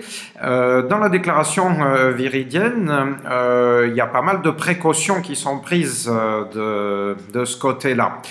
Enfin, on constate que le débat, notamment français, euh, il est, euh, comment dire, il est soumis à, d'un côté, un point de vue qui se veut sans doute pragmatique, euh, bah, qui, compte, qui tient compte de, de l'opinion euh, publique, qui est devenue probablement pas très positive sur la question. Euh, puis euh, bon, il y a euh, un côté propagande, hein, de, enfin contre le, le, nucléaire dans un pays qui en est particulièrement doté. Comment, est-ce que toi, tu, comprends la position euh, qui a été proposée par la déclaration euh, viridienne sur cette euh, question-là? Est-ce que euh, les transhumanistes sont cohérents euh, en insistant davantage sur les énergies renouvelables et en proposant d'être précautionneux au minimum sur euh, l'énergie nucléaire euh, ou bien est-ce qu'il serait plus cohérent avec le discours transhumaniste en, général euh, de dire ouais, il faut être ouvert à tout type de technologie et donc le, nucléaire avec. on peut rajouter à cela que sur les forums transhumanistes, on aime bien quand même discuter de la perspective de la fission nucléaire et donc euh, de l'expérience, la fameuse expérience de Karadash, donc euh, justement qui se développe en France. C'est fusion, il me semble juste. Euh, oui, pardon, oui, fusion. La fission, c'est celle qu'on a aujourd'hui, et la fusion, ouais. c'est celle sur laquelle on, on, expérimente, pardon. Ouais, de, de nouveau, ça, je, je m'emmerde un peu avec ça, mais mais c'est un peu mon, mon, mon dada, c'est que ça, repose la question de savoir qu'est-ce qui distingue euh, des militants transhumanistes d'autres militants. Euh, et au, fond, euh, je me souviens il y a quelques années, Ray Kurzweil, dans une interview, avait dit ouais, faut, faut foutre du nucléaire partout, construire des réacteurs dans, tous, les, coins. Donc là, évidemment, pas mal de gens avaient, serré, comme on dit dans mon coin de pays. Et, une position prudente euh, qui accepte que bon bah c'est là et puis ça pourrait être en tout cas une transition enfin aider la transition de, la décarbonation d'énergie euh, donc le nucléaire pour en tout cas provisoirement permettre de, sortir et puis qu'il faut promouvoir les énergies renouvelables bah c'est des positions euh, écologistes assez assez mainstream j'ai l'impression donc euh, que, que, le, que, les transhumanistes euh, s'alignent sur cette, euh, cette position-là, moi je trouve ça tout à fait réjouissant. J'ai pas, pas trop de, j'ai pas d'avis très arrêté sur la question du nucléaire personnellement. Mais globalement, je trouve que, que de, de, de, parce que, parce que, en tout cas, ça montre qu'il y, a, y a une prise en compte de ces enjeux-là, parce que c'est une chose de dire oui, je suis pour l'écologie, mais quand on, il faut après, si on à parler sérieusement, on tombe assez vite sur la question de l'énergie, effectivement. Et donc, euh, donc, mais, mais alors en, retour, ça pose la question de savoir euh, est-ce que c'est encore des positions transhumanistes euh, ou pas? Alors ça, ça j'ai envie de dire, c'est aux transhumanistes d'en juger. On leur a mis conscience, enfin personnellement, etc. Euh, parce que effectivement, sur un plan un peu plus, un peu plus, je sais pas, on va dire typique ou idéal typique, on pourrait dire, ben, une position transhumaniste attendue, ça serait effectivement de, de, de, réfléchir et de promouvoir une technologie qui n'est pas encore là, type euh, fusion nucléaire euh, ou autre chose, je sais pas, mais euh, euh et, donc de, de, de s'intéresser parce que parce que c'est très souvent le cas, hein, c'est souvent le, le, transhumanisme est là je dis comme, comme mouvement d'idées, est tracté par des enjeux euh, du, des technologies du peut-être ou du, bientôt ou du plus, ou moins spéculative, mais, mais ce qui existe, euh, la, pénicilline, ça, ça, ça anime pas beaucoup de débats euh, sur euh, les forums transhumanistes. C'est cité comme exemple parfois pour dire bah regardez il y a quand même là un truc assez euh, technologique qui a scientifique en tout cas qui a pas mal amélioré l'espérance de vie mais euh, oui, c'est pas, c'est pas, la même chose. Donc ça, et puis alors après, euh, le, problème des, des, des, des, énergies renouvelables, moi je le trouve intéressant parce qu'il ça permet de s'intéresser aussi à la question des, bah, le nucléaire aussi d'une certaine manière, euh, à la question des matériaux, euh, se intéresser un peu à la géopolitique, etc. De, de quel type de matériaux on a besoin pour produire ces machins, ces panneaux solaires ou ces éoliennes, euh, et où est-ce qu'on va les trouver, euh, le cycle de vie de, ces choses-là? Et là, que vous avez des, gens comme Jean-Marc Jancovici, par exemple, qui commence à, qui est vraiment un ingénieur, un matheux, euh, qui touche sur, sur les enjeux, énergétiques. Quand il commence à faire ses calculs, ben, moi je suis pas capable de les contredire évidemment. Euh, peu de gens le sont, j'ai l'impression. Mais ça devient assez intéressant parce que les, les... c'est pas facile. Le solaire et l'éolien, euh, pour remplacer le pétrole, ça va pas être simple. Euh... Après, il y a un, une question qui m'intéresse beaucoup derrière, c'est la question des, batteries. Batteries au lithium ou autres, mais le stockage, le stockage et la, et la circulation de l'énergie. Le stockage comme aussi une manière de, de, de, de stopper, enfin de, de comment est-ce qu'on dit, de, de, séquencer ou de la, la circulation euh, pour l'interrompre et la, relancer. Euh, et, euh, et puis le, le fait que, à titre plus, plus, plus dans nos vies, dans nos, dans nos existences, on est soumis, je dis ça sans, sans connotation morale particulière, à, à des enjeux de d'énergie avec ces batteries et qui derrière nous pose une question de temporalité. J'aime bien dire ça aux étudiants, enfin euh, dire bah, si vous prenez au sérieux, euh, par exemple, toute, une série d'enjeux autour de la, de la prothèse, euh, par exemple, les prothèses de main, les prothèses articulées, les prothèses qui ont, qui ont, qui ont des batteries, là. Euh, moi, peut-être déjà entendu parler de, je parle de Nigel Ackland que j'avais rencontré à New York, là, qui a cette prothèse B-Bionics, enfin qui maintenant a changé de propriétaire, mais enfin pas la prothèse, mais la boîte. Euh, et, et je lui il me disait, je peux tout faire avec cette prothèse, je peux boxer, je peux nager, je peux me doucher. Puis je disais, ben, puisque tu dors avec? Il me disait, non, pour la nuit, je l'enlève parce que je dois recharger la batterie. Et, là, si on prend ça vraiment au sérieux, peut-être un peu trop au sérieux, mais c'est aussi le boulot des philosophes des fois de prendre des choses un peu trop au sérieux, ça nous met dans une temporalité qui est cyclique, qui est exactement l'inverse de la temporalité classique, moderne, du progrès. Le progrès linéaire qui va d'un quelque part pour aller plus ailleurs, euh, où ça sera mieux, ça sera plus plus de, plus de confort, plus de santé, plus de longévité, plus de... Non, la temporalité cyclique, c'est vous recommencer tous les matins. C'est une temporalité de, de, de médiévale, d'agriculteur, le cycle des saisons, le cycle de la journée, le cycle... C'est une, une batterie aujourd'hui. Moi, je suis sans arrêt en train de recharger mes batteries. J'en ai dans mon téléphone, dans mon ordinateur, maintenant dans ma cigarette électronique. J'ai même une lampe maintenant de, de, lecture qui est, qui est sur batterie. Euh, voilà, je, je, là, là, méditer ça, je trouve, je trouve que c'est quand même assez intéressant parce que ça nous, ça nous replace dans un, dans un rapport au monde qui est, qui est, qui est pas du tout linéaire, qui est pas incrémental, mais qui est cyclique, avec quelque chose qu'il faut refaire à chaque fois, il faut recharger, il faut, et, et quand vous êtes déchargé, alors là, c'est un peu embêtant. Êtes amputé. Mais Gabriel, euh, merci pour cette euh, intervention et peut-être pour euh, donc oui, tu as placé la, la, question des énergies renouvelables dans un cadre plus large et donc un des aspects, c'est certain, pour la production des énergies renouvelables, c'est quelles sont les matières premières qu'on utilise pour ces éoliennes, ces panneaux solaires. Et donc là, je crois, et il y a un certain nombre de choses dans le texte viridien sur tous les aspects euh, économie euh, circulaire, euh, cradle to cradle, on dit en, anglais, du berceau jusqu'au berceau, et sur les questions réutilisation.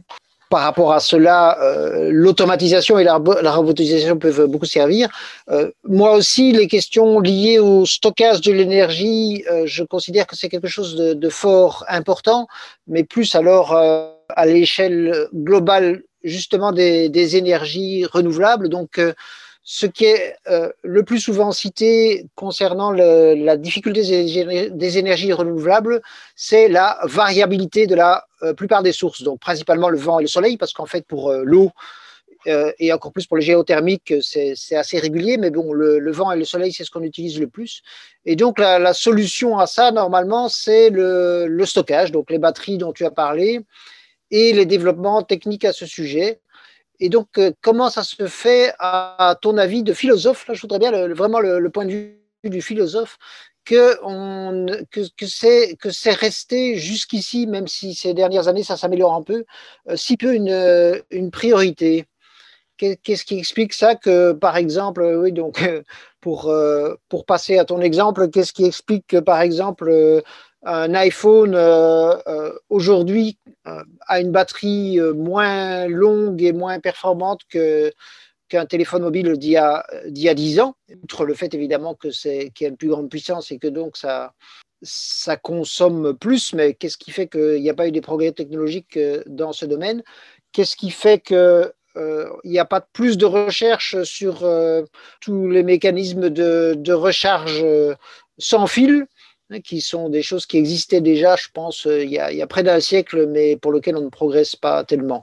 Mais surtout, pour moi, euh, pourquoi est-ce que euh, au niveau donc vraiment de, la consommation d'énergie à, grande échelle, les problématiques de, stockage sont si peu abordées alors que c'est euh, des technologies qui ne sont pas si lourdes que ça. Hein. Il, suffit euh, notamment de, enfin, par exemple, de surélever de l'eau euh, ou, même d'autres matériaux et puis de les laisser descendre petit à petit. Et il y a euh, genre 90% de, de conservation de l'énergie. Voilà ma question à toi comme philosophe. Pourquoi est-ce qu'on on oublie ça? J'ajoute juste euh, une petite parenthèse pour insister sur le fait qu'effectivement, en termes d'infrastructure, c'est pas très lourd. C'est euh, l'exemple de Tesla et d'Elon Musk qui a installé un pack de batteries dans le sud de l'Australie Et ils ont annoncé ça euh, assez. Enfin, les détails, je me rappelle plus trop, mais ça a été fait vraiment rapidement. C'était genre euh, en, quelques mois, quoi. Euh, et, ça a déjà été prouvé comme efficace, puisque le sud de l'Australie a des soucis avec, avec les fortes chaleurs, des fois. Et donc, l'été, particulièrement, beaucoup de gens utilisent leur climatisation. Et vu que le, le charbon est la principale source d'énergie fossile en Australie, bon, ils avaient des problèmes sur leur réseau et des fois il y avait des coupures, des blackouts. Et, depuis qu'il y a eu cette installation euh, donc, euh, de Tesla qui a été critiquée par certaines personnes dans le pays, ben, finalement ça s'est fait. Euh, ben, la rapidité d'intervention de ce réseau alternatif est tout à fait spectaculaire, si bien que quand le réseau principal faillit, les batteries prennent leur lait et donc ça se passe plutôt bien. en voyant cette réussite, il me semble qu'effectivement on pourrait se poser la question pourquoi euh, ça tarde à se répandre dans plusieurs euh, pays, plusieurs villes? Ouais, alors bah, Gaëtan, tu as, mentionné certains, certains des points que, que je vais dire. Didier, tu me demandes de mon avis de philosophe. tu sais que j'aime pas trop faire ça, mais je veux bien essayer deux, deux hypothèses un peu spéculatives pour répondre à ta question. Pourquoi pas plus de recherche sur le stockage de l'énergie? Un, euh, si on prenait véritablement au sérieux, là c'est un peu métaphysique, euh, j'ai envie de dire, la question du stockage de l'énergie, on ne pourrait pas faire l'économie de se poser la question du stockage actuel, c'est-à-dire euh, le pétrole, c'est du stockage d'énergie. le charbon que tu as mentionné Gaëtan, donc c'est des réserves d'énergie. que beaucoup, que certains activistes notamment disent keep it there. Hein, la meilleure manière de, de, maintenir les objectifs de hausse des objectifs internationaux, accords de Paris, etc., c'est de ne pas brûler le CO2. Euh, enfin, de ne pas brûler les, énergies fossiles qui produisent du CO2. C'est pas de faire en sorte qu'on réduise. Non, juste on les brûle pas. Donc ça, c'est aussi du stock.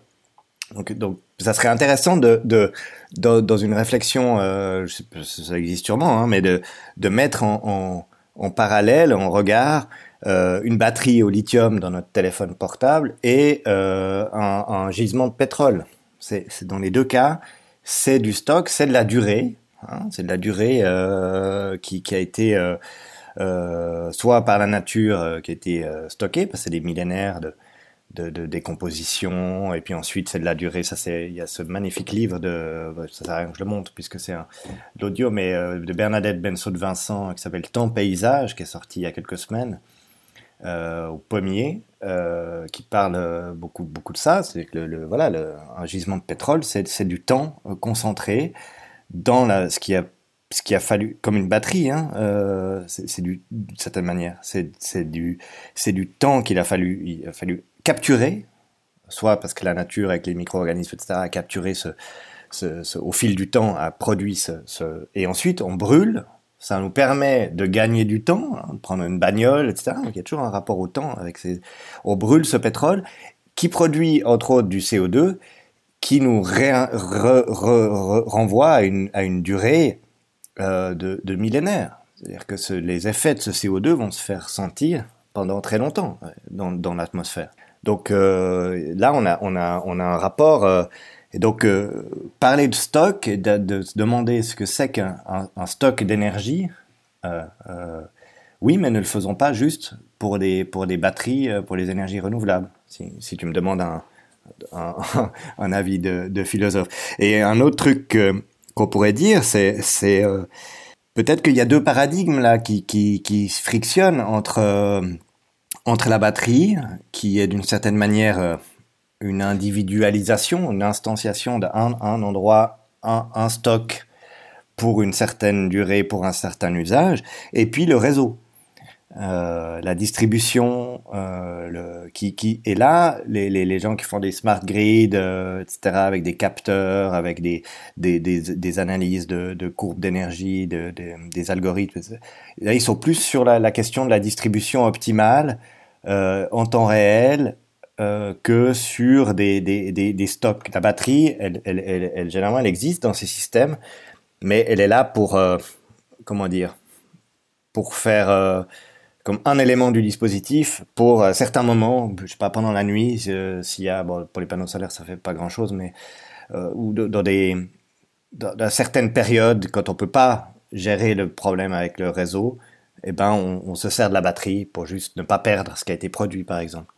Mais c'est euh, le, réseau, euh, ça veut dire que ça réinscrit de nouveau l'enjeu sur un contexte plus large. Et là, on parle pas juste de stockage de l'énergie, mais on parle de distribution, de consommation. Puis derrière ça, il y a peut-être un enjeu de, est-ce qu'on met l'accent sur la, la consommation en bout de chaîne ou sur la production et la distribution? C'est pas euh, pas la même approche, c'est pas les mêmes acteurs, c'est pas les mêmes personnes concernées. Et on voit très bien sur des enjeux de smart building ou de smart cities, par exemple, sur lesquels je travaille un petit peu aussi là euh, à Lille, euh, sur les smart buildings, c'est que on a quand même un paradigme d'ingénieur qui s'occupe de la production et qui se demande pourquoi les gens n'adaptent pas leur comportement. En gros, je, caricature un tout petit peu, mais pas trop. Et puis d'un autre côté, on a les usagers, les gens qui sont, qui eux sont dans la, dans la consommation en quelque sorte, et qui se demandent pourquoi est-ce qu'ils peuvent pas régler leur chauffage ou pas comme ils voudraient. Euh, comment ça se fait que quand ils ouvrent la fenêtre, euh, ça produit, ça, ça, arrête le chauffage, euh, alors qu'ils voulaient juste aérer, mais ils voulaient pas arrêter leur chauffage. Enfin, voilà, parce que bah oui, parce qu'il y a un capteur que l'ingénieur il est venu mettre. Il y a un capteur quand vous ouvrez la fenêtre, ça atteint le chauffage. Donc on n'a pas, on pas les mêmes, on n'a pas les mêmes rapports au monde selon qu'on parle de, distribution ou de, stockage, de stockage individuel ou de stockage collectif, etc. Donc là, les, philosophes pourraient tirer un peu ces fils effectivement sur, ces enjeux-là, de paradigme, comme on dit classiquement, euh, type de cadrage. À quoi est-ce qu'on est attentif, à quoi est-ce qu'on ne l'est pas?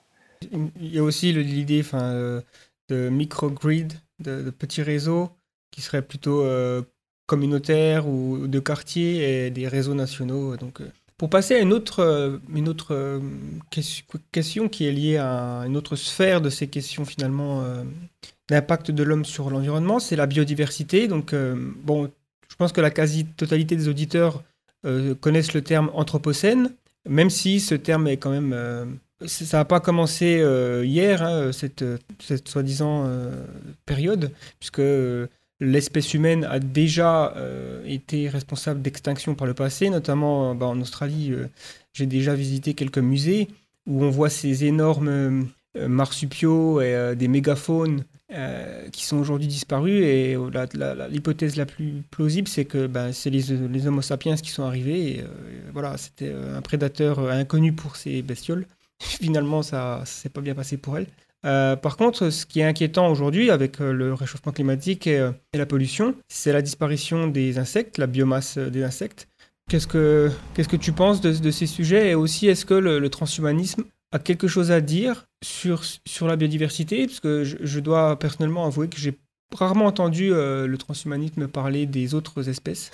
C'est peut-être un manque de, de, connaissances sur le, sur le sujet, mais en tout cas, ou alors quand on parle d'autres espèces, euh, j'ai déjà entendu parler de uplifting, donc c'est plutôt l'idée de rendre plus intelligent des autres organismes. mais, mais d'une manière générale. Ouais, ouais, belle question. Les transhumanismes et les animaux. là, c'est là, là, il y aura un, il y aura, il y, a un, aura un très beau travail de recherche à faire là-dessus. Hein qu'à ma connaissance, ça n'existe pas. Il y, a, il, y a des, il y a effectivement des théories de l'uplifting, il y a des gens qui ont analysé ça, l'idée d'améliorer moralement les animaux pour que, notamment, ils... Alors ça s'inscrit aussi dans une espèce de, de véganisme radical, type la, David Pierce qui parle pas mal de d'uplifting avec cette idée que euh, si on arrête, ça suffit pas à nous humains d'arrêter de manger des animaux, enfin de faire souffrir, de tuer des animaux pour notre propre consommation. Il faut que les prédateurs arrêtent aussi de tuer d'autres animaux. Hein, donc, euh, si moi, Homo sapiens, j'arrête de tuer des moutons pour me nourrir, il faudrait pas qu'un loup vienne tuer des moutons, parce que sinon, ça réduit mes efforts moraux à, néant. Alors là, alors là, ça me plonge dans des abîmes de perplexité personnellement, mais je trouve que la question est, assez fascinante. Euh, et puis alors, ça, comme tu as très bien dit, les, les, alors les transhumanistes parlent, hein, d'un autre côté, ils parlent aussi souvent de d'espèces. C'était déjà, je crois, dans la... En tout cas, il y avait eu un débat là-dessus dans, le cadre de la rédaction 2014 de la déclaration technoprogressiste euh, sur les espèces dites intelligentes, hein, type euh, dauphin, grand singe, euh, des espèces qui, et ça, ça se retrouve dans certains trucs de, enfin, notamment chez David Brin, euh, auteur de science-fiction, c'était décidé qu'on pourrait à terme peut-être faire faire faire société avec euh, certains animaux, avec certaines IA aussi, qui, avec lesquelles on se ressemblerait. On aurait un certain type, de, une certaine intelligence en commun, pas exactement la même, mais avec laquelle on pourrait, euh, on pourrait faire société, vraiment, les intégrer dans la société des humains d'une certaine manière.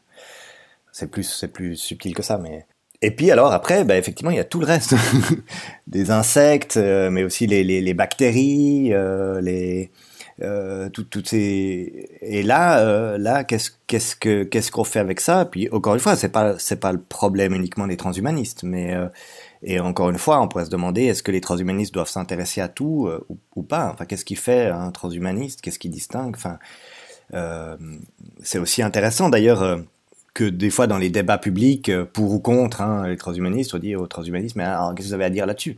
Ben, Rien peut-être. Enfin, ça serait intéressant aussi que les transhumanistes disent des fois, bah, enfin ils le font. Euh, je ne sais pas, j'ai rien à dire, ça ne me concerne pas en tant que transhumaniste. Je reconnais que c'est un sujet intéressant, important, mais je n'ai rien à dire. Mais le, vivant, effectivement, le, vivant sur Terre euh, est euh, en bonne partie quand même dû à des bactéries qui sont pas spécialement des animaux avec lesquels on peut avoir un rapport affectif, type panda ou dauphin. Hein, on peut les regarder, on peut en avoir des peluches, on peut avoir, on peut apprendre aux enfants, on peut aller aux zoos, on peut. Non, les bactéries, c'est plus compliqué. J'ai revu le chiffre, euh, j'avais oublié de nouveau dans ce magnifique livre de Bernadette Bensaud de Vincent, La temps paysage, il y a dix fois plus de bactéries dans notre corps que de cellules. Et en fait, ça, veut dire que les bactéries ne sont pas proprement humaines. Enfin, c'est-à-dire que c'est le produit d'une longue évolution dans nos, dans nos microbiotes, dans nos, qui, font que si on regarde les, les, les, les ces génomes, euh, c'est pas nous. Enfin, donc il y a, y, y a dix fois plus de non-nous que de nous-mêmes dans notre individualité, dans notre enveloppe corporelle. Alors là, là aussi, ça, nous projette dans un truc, dans des temporalités sur des, milliards d'années, et puis dans des, dans des, dans des, dans des enjeux de d'osmose, de, de, de, symbiose, de, euh, qui repose le problème justement de savoir si on peut, avec une innovation technologique ou médicale, traiter un problème spécifique. Est-ce que en rallongeant euh, les télomères, euh, est-ce qu'on va réduire le processus de vieillissement? Ça, c'est un certain type de rapport à l'intervention, de rapport à, la technologie ou à la science, qui n'est pas le même que de poser la question sur le plan global du rapport entre mon organisme, ce qui l'entoure, ce qui, ce qui rentre dedans sous forme d'aliments euh, ou de respiration, d'air, etc. Ou qui aussi un, un certain rapport. Il y, a, des gens qui font de la, santé environnementale, donc, qui étudient le, le, les, organismes, notamment humains, dans leur environnement. Euh, et, euh, donc c'est un, une production de savoir et, potentiellement de, de solutions ou de pistes d'amélioration qui euh, ou de ou d'alerte qui, qui, est, qui est, qui est une, approche très différente. Euh, donc effectivement, jusqu'où on met le l'effondrement de la biodiversité, je crois que c'est pas effectivement ça c'est difficile à, nier hein, euh, et c'est une catastrophe majeure. Euh, mais euh, généralement, on ne voit que certains types d'animaux. On, en a beaucoup parlé en janvier 2020 avec les incendies en Australie, justement, et où on parlait de certains animaux qui sont des espèces menacées, qui sont des espèces tout à fait importantes. Hein, je dis pas, mais des kangourous, des koalas, dont j'ai oublié le nom.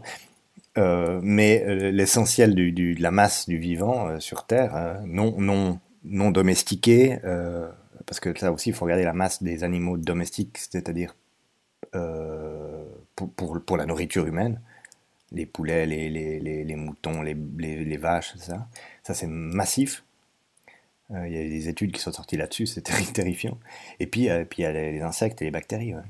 Gabriel, lié complètement à cette question, euh, me semble-t-il, il y a le, fait que quand même chez les, les, transhumanistes, il y a un certain nombre de militants euh, qui s'inscrivent clairement dans euh, le mouvement qu'on appelle antispécistes, euh, clairement. Euh, L'association française transhumaniste, ils sont pas très nombreux, sont pas majoritaires, mais euh, on les entend euh, régulièrement. il y en a, il y en a plusieurs.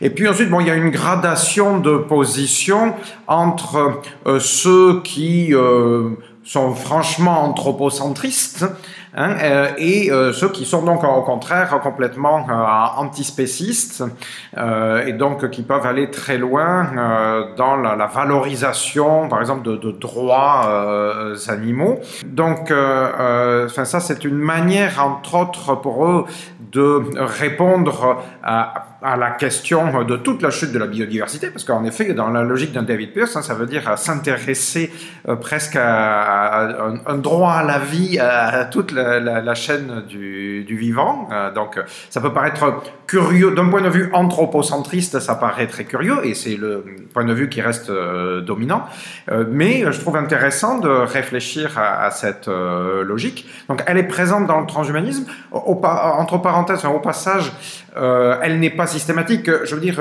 c'est important parce qu'on lit pas mal de critiques des antispécistes qui disent attention avec l'antispécisme, c'est une euh, porte ouverte au transhumanisme. Hein, et ils font, ces critiques-là font un, lien systématique entre antispécisme et euh, transhumanisme, euh, le, le, considérant, la considérant comme une dérive, évidemment. Alors, euh, on peut rappeler que ça, n'est pas euh, automatique, même si euh, ça existe. Mais pour faire évoluer la, discussion vers un aspect encore plus spécifique, la, question que je vais te poser, c'est de savoir est-ce que tu trouves que c'est pertinent pour les transhumanistes, comme ils le font de plus en plus, peut-être assez souvent, de lier ces questions-là à la perspective qui est en train de se développer de l'alimentation synthétique, par exemple, euh, donc euh, de la viande cellulaire, hein, de la viande propre, ou de l'agriculture automatisée. Euh, Qu'est-ce que, tu penses des positions des transhumanistes sur ces questions-là et puis sur ces perspectives-là en général? Ouais, je l'avais pas vu venir la viande de laboratoire. je, me, je, me, demande dans quelle mesure il n'y a pas justement des frictions entre Enfin, moi, je trouve toujours plus intéressant de considérer le transhumanisme comme un mouvement vivant et, qui a ses propres contradictions, comme tous les mouvements, que comme une idéologie compacte. Hein. Ça, je, l'ai déjà dit, mais je pense que c'est le moment de le rappeler. Justement, avec ces enjeux entre des des comment Steve Fuller, qui j'avais vu dans un colloque, qui disait euh, que le transhumanisme c'était la réaffirmation de de la en plus il le disait en anglais de la human supremacy donc c'était aux États-Unis. Je, disais quand même, enfin, ce terme de suprématie, il a, il est chargé, quoi. Euh, et euh, il le disait sans aucun, il le disait plusieurs fois. Enfin, c'était vraiment sa position. Euh, donc voilà, la, suprématie de l'humain sur le reste du, du monde, enfin, de, de, des vivants, des non-vivants, de, tout. Euh, et, euh, et où effectivement d'autres positions qui sont tout à fait aussi, on peut tout à fait transhumanistes aussi. Enfin, je veux dire, il n'y a pas de raison de leur dénier la, qui, euh, qui, qui sont antispécistes. Où là, c'est vraiment l'inverse, quoi. C'est il y a quelque chose peut-être à apprendre de ces critiques justement, parce que c'est ces critiques qui mettent dans le même sac transhumanisme, antispécisme, écologie, euh, théorie de, enfin, enjeux de, genre, des coloniaux, etc. D'un type valeurs actuelles qui font ou le point, qui font des dossiers où ils mettent tout le monde dans le même sac. C'est intéressant parce que par ailleurs, on dit que les transhumanistes c'est des gens qui veulent asservir euh, la, la, population. Il faudrait savoir, est-ce que c'est un mouvement d'émancipation qui du coup met en danger l'ordre établi, ou est-ce que c'est un mouvement d'asservissement? Hein, c'est pas tout à fait la même chose. Là, il y aurait peut-être un retour sur la, critique qui serait intéressant à, faire. Euh, voilà, sur, la, viande. La, viande, t'as dit euh, viande de laboratoire, euh, agriculture automatisée. Je pense derrière, il y a, un enjeu qu'on a déjà croisé dans, cette discussion de, contrôle de la production d'alimentation via des moyens euh, scientifiques et techniques. Derrière ça, il y a toujours des enjeux de pouvoir, des enjeux euh, plus, plus classiquement politiques, disons, qu'il ne faut pas oublier en chemin. Et souvent, ce qu'on fait, euh, en général, dans, dans, les débats autour de ça, c'est qu'on les oublie, ces, ces enjeux. On, regarde de nouveau, on regarde en aval, c'est-à-dire quels seront les avantages, quels sont potentiellement les risques, comment est-ce que mais, mais avant ça, c'est un certain type de monde qui rend possible le fait de mettre des drones dans les champs ou, comme on le disait avant, d'opérer de, de, euh, à distance euh, avec des avec la 5G, euh, etc., des chirurgiens. C'est un certain type de monde. C'est un monde dans lequel on a vidé les campagnes, on a euh, vidé les, les on a créé des déserts médicaux. Euh, euh, c'est hein, un, certain type d'agencement euh, entre de, de, de type quelle place on a laissé au pouvoir, au service public ou pas, etc. Donc euh, évidemment, si vous allez voir un, paysan euh, euh dont, le domaine en trois générations, la surface a été multipliée par, je sais pas, par 3 ou 10 et il est tout seul euh, sur son gigantesque tracteur alors qu'avant il y avait toute la famille qui enfin je veux dire c'est pas le même c'est pas le même rapport à la production aussi d'un coup il dit ben maintenant il faut mettre des drones bah oui, enfin, euh, mais c'est pas c'est pas le même type d'agriculture non plus. Euh, c'est ce qu'on appelle l'agriculture intensive, pas, euh, qui est intensive en intrants chimiques, mais qui est aussi intensive en, en, dispositifs techniques qui permet de, de contrôler, de, de, monitorer. Il y a des arguments qui amènent à dire que dans nos sociétés qui continuent à s'urbaniser de plus en plus, ce type de pratique pourrait en partie euh, en même temps permettre de rapprocher la production de la consommation, la production agricole de la consommation. Par exemple, ce qui euh, a commencé à être développé à Singapour avec de grandes fermes verticales, que par la même occasion, on peut arriver à diminuer la pression agraire, donc avec des cultures hors sol, et de l'autre côté que ça pourrait permettre de continuer, parce que ça est déjà en bonne voie à certains endroits, à euh, faire évoluer les agriculteurs euh, vers euh, des espèces de jardiniers de la nature, ceci étant plus obligé donc justement de faire de la production intensive, mais pouvant se permettre, ou même étant accompagné par les, la société, pour ramener une partie des terroirs vers, au contraire, des, surfaces sauvages ce qui pourrait euh, améliorer les possibilités de revigorer la biodiversité, euh, etc. Euh, est-ce que ça te paraît pertinent, encore dans une logique transhumaniste, est-ce que ça te paraît cohérent avec d'éventuels discours transhumanistes, ou est-ce que tu vois des, contradictions dans ces perspectives? Tu, peux juste développer ton, le terme que tu viens d'utiliser de terroir Ok, un terroir, c'est un espace de vie, à la fois euh, dans lequel euh, il y a voilà, il y a des gens qui habitent, il y a des euh, structures humaines entrelacées avec des espaces agricoles et des espaces naturels. On les a fait évoluer depuis bah, des siècles en fait dans une direction de plus en plus artificialisée, puis on les a largement vidés, comme tu l'as dit, et on peut, enfin, il y a des gens qui se préoccupent de les faire évoluer à nouveau dans des directions différentes. Et donc ma réflexion, c'est est-ce qu'il n'y a pas moyen d'être tout à fait transhumaniste, tout en, accompagnant et même en aidant, en trouvant d'autres solutions encore euh, pour euh, favoriser euh, l'évolution de ces terroirs? Amener de l'agriculture en ville sous forme de vertical farming permettrait de, soulager un peu la pression productiviste sur les terroirs.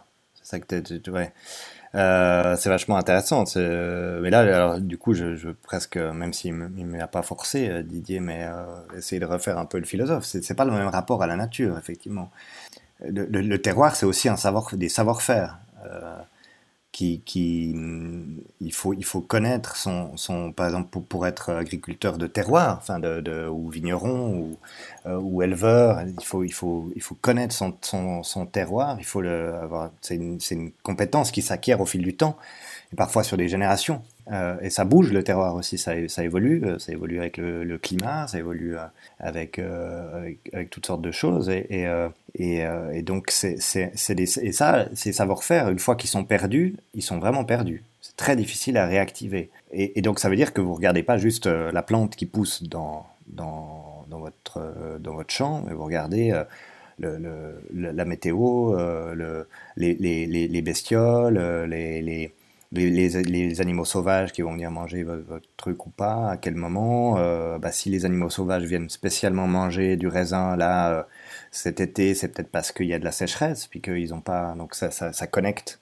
le plan de vigne avec toutes sortes de, de, choses, y compris avec peut-être la source qui est asséchée 3 km plus loin dans la forêt.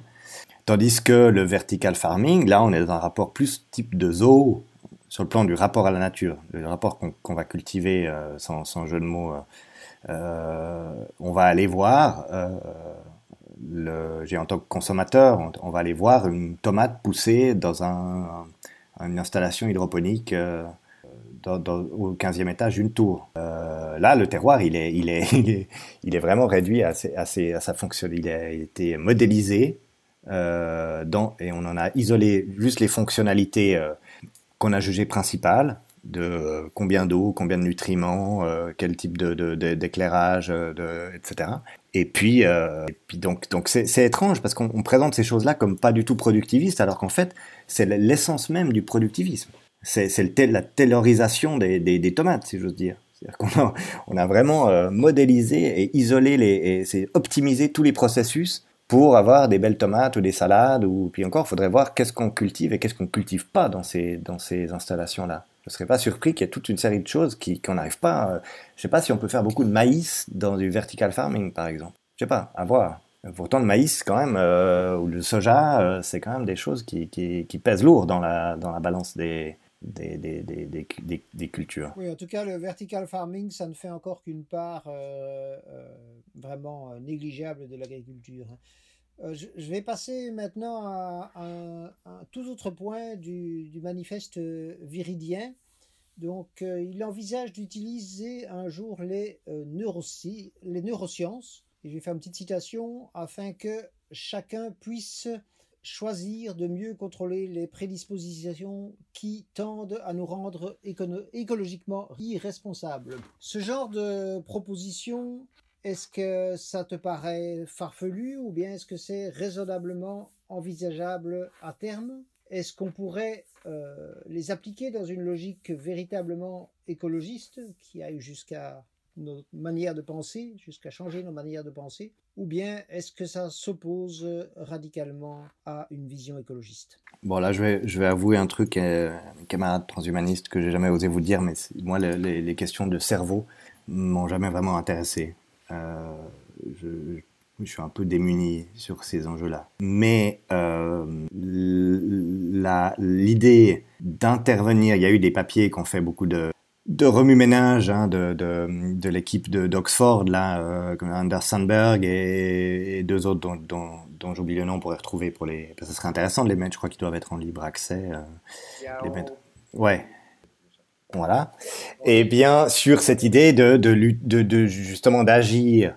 C'est un peu le, paradigme de la géo-ingénierie solaire, mais appliqué euh, aux, humains, c'est d'agir euh, sur, les, effets et pas sur les causes. Hein, euh, et puis de maîtriser chimiquement, avec des, médicaments ou, de l'ingénierie génétique, les, prédispositions, les inclinations, la capacité à maîtriser ses besoins des humains.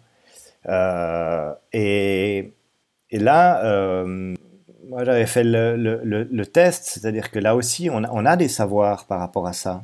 J'ai on en tant que société occidentale en tout cas, mais ces savoirs-là sont très inégalement distribués. Euh, parce que ça existe déjà d'une certaine manière. Intervenir sur la, chimie d'un organisme euh, et particulièrement sur ses hormones pour maîtriser certaines expressions de, l'organisme, euh, eh bien, ça, ça, ça, ça, existe sous forme de pilules contraceptives, par exemple.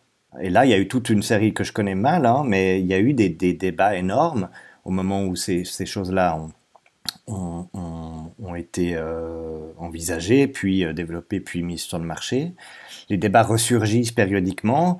Et notamment, il y a, un, débat vachement intéressant. Quand je dis c'est inégalement distribué, c'est que on parle depuis quelques années d'une pilule pour euh, contraceptive pour hommes, mais les recherches avancent pas, elles sont régulièrement bloquées parce que on découvre qu'il y a des effets secondaires. Et alors là, du coup, les gens disent oh là là, non, alors c'est trop dangereux quand même s'il y a des effets secondaires. Euh, ça change l'humeur des, hommes qui ont testé ça, il, ça risque de produire des, des, des, des, tumeurs, des trucs. Mais c'est ce que vivent euh, les, femmes depuis des décennies. Euh, mais on s'en fout parce que c'est des femmes. Donc, euh, s'il y a des effets secondaires, c'est pas grave. Enfin, vous, vous sentez bien l'ironie, j'espère. Mais tout à coup, alors les, les hommes, s'il y a des effets secondaires, alors, ah, panique à bord. Mais effectivement, une, femme qui prend la, pilule, ça, transforme. Enfin, faut, faut, le demander. Hein, je veux dire, moi, je, sais ça parce que des femmes me l'ont raconté. Euh, ça, transforme leur libido, ça transforme euh, leur corps, euh, parfois. Avec, chaque fois, c'est, ça dépend des, personnes. Mais et, donc il y a, une action chimique sur le rapport au monde. Euh, en l'occurrence, c'est pas manger plus de bœuf euh, qui a des effets sur le réchauffement climatique, mais par exemple sur la sur la sexualité, euh, ça, ça, ouais, ça, ça, existe. Donc là, il y a, justement de nouveau, ça serait intéressant de, de connecter un peu de certains enjeux qui ont qui ont l'air enfin, je trouve étonnant, enfin pas si étonnant que ça, de voir que c'est des bioéthiciens mâles euh, d'Oxford, qui est quand même une des et de New York, je crois, de, des, des, des, endroits extrêmement privilégiés, qui sont capables de se poser ces questions-là. Pour revenir au, au papier qu'on citait avant là sur le, human engineering euh, et le réchauffement climatique, euh, et, et comme si c'était une nouvelle idée. Et d'ailleurs, euh, c'est plus inquiétant que ça. C'est-à-dire, Anders Sandberg le, le, dit publiquement. C'était un troll en fait, ce papier. C'était un truc, euh, une idée lancée un peu comme ça pour pour pour faire réagir, pour pour pour aussi moquer un peu les certains débats éthiques. Et, ça a eu, ça a été pris très au sérieux par moi y compris. alors qu'en fait, c'était un peu une idée qu'ils ont lancée en l'air sans vraiment regarder où elle retombait quoi. Ils le disent eux-mêmes, hein, je veux dire, je j'invente rien. Mais, mais, mais quand même, ça dit quelque chose sur le où on est quand on, quand on manipule certaines idées. Euh, à quoi est-ce qu'on est sensible, à quoi est-ce qu'on n'est pas sensible? Donc, euh, donc cette idée de, de, de il y a, quelque chose dont, dont peut-être que ça, comment dire, peut-être que c'est ontologiquement contradictoire avec le militantisme transhumanisme. C'est une hypothèse, on pourrait discuter. Mais le transhumanisme se projette beaucoup dans le futur, un futur proche, un futur euh, déjà à l'œuvre ou un futur plus lointain, ça dépend. Mais se connecter à l'histoire, de l'histoire récente, l'histoire environnementale, l'histoire de la santé, etc., là, ça pourrait permettre de poser les problèmes très différemment. Peut-être que ça désactiverait certaines préoccupations transhumanistes. C'est pour ça où je dis peut-être que ça, peut-être que le transhumanisme, d'une certaine manière, a besoin d'être, euh, et, et, et, encore une fois, c'est pas propre au transhumanisme. Beaucoup de débats public sur les, technologies, sur la santé, oublie consciencieusement des choses qui se sont passées il n'y a, pas très longtemps, ou qui sont encore euh, à l'œuvre.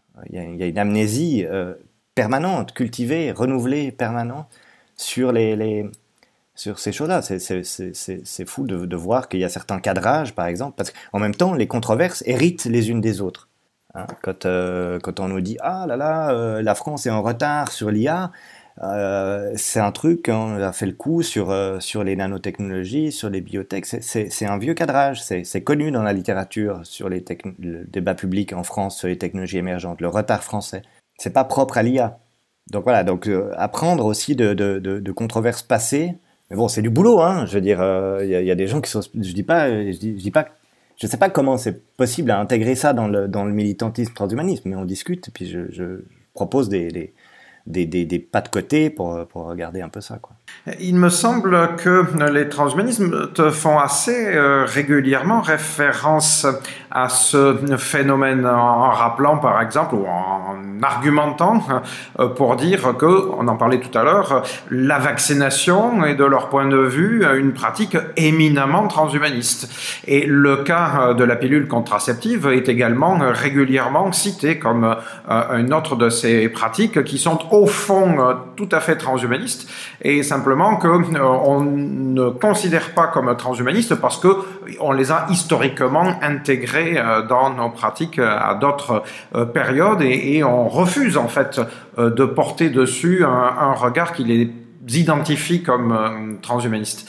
Euh, mais bon, à titre personnel, je, du coup, je serais pas, euh, ouais, je crois d'accord euh, pour dire que ce serait, comment tu dis, ontologiquement une contradiction euh, de considérer que appliquer ce même genre de logique à quelque chose d'aussi aussi invasif, quoi, que par exemple euh, la, modification du, cerveau, euh, ça, porterait des contradictions. en effet, on l'a fait euh, avec euh, donc la pilule contraceptive, et puis on, en tant que société, je veux dire. Hein, euh, donc, on a considéré les gens qui le pratiquent, donc notamment les femmes.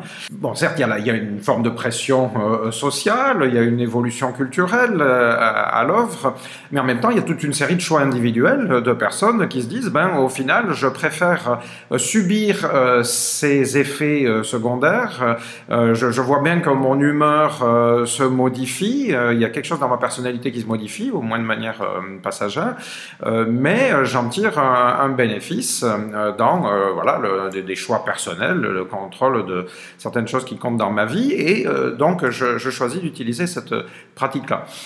et je me demande, est-ce que de la même manière, est-ce que si les outils nous étaient euh, disponibles donc pour modifier notre humeur euh, nos, nos, réactions par rapport à euh, certaines de nos habitudes qui ont des impacts lourds en termes euh, d'environnement, est-ce qu'on ne pourrait pas être amené à choisir euh, également, à un moment donné, se dire, euh, voilà, ben, je mets peut-être un peu en danger euh, mon identité euh, et même, qui sait, jusqu'à ma santé mentale, mais au final, euh, je trouve que j'y gagne davantage euh, je trouve que c'est plus important, euh, par exemple, d'arriver à contrôler, que sais-je, ma tendance à la surconsommation, euh, ce genre de choses.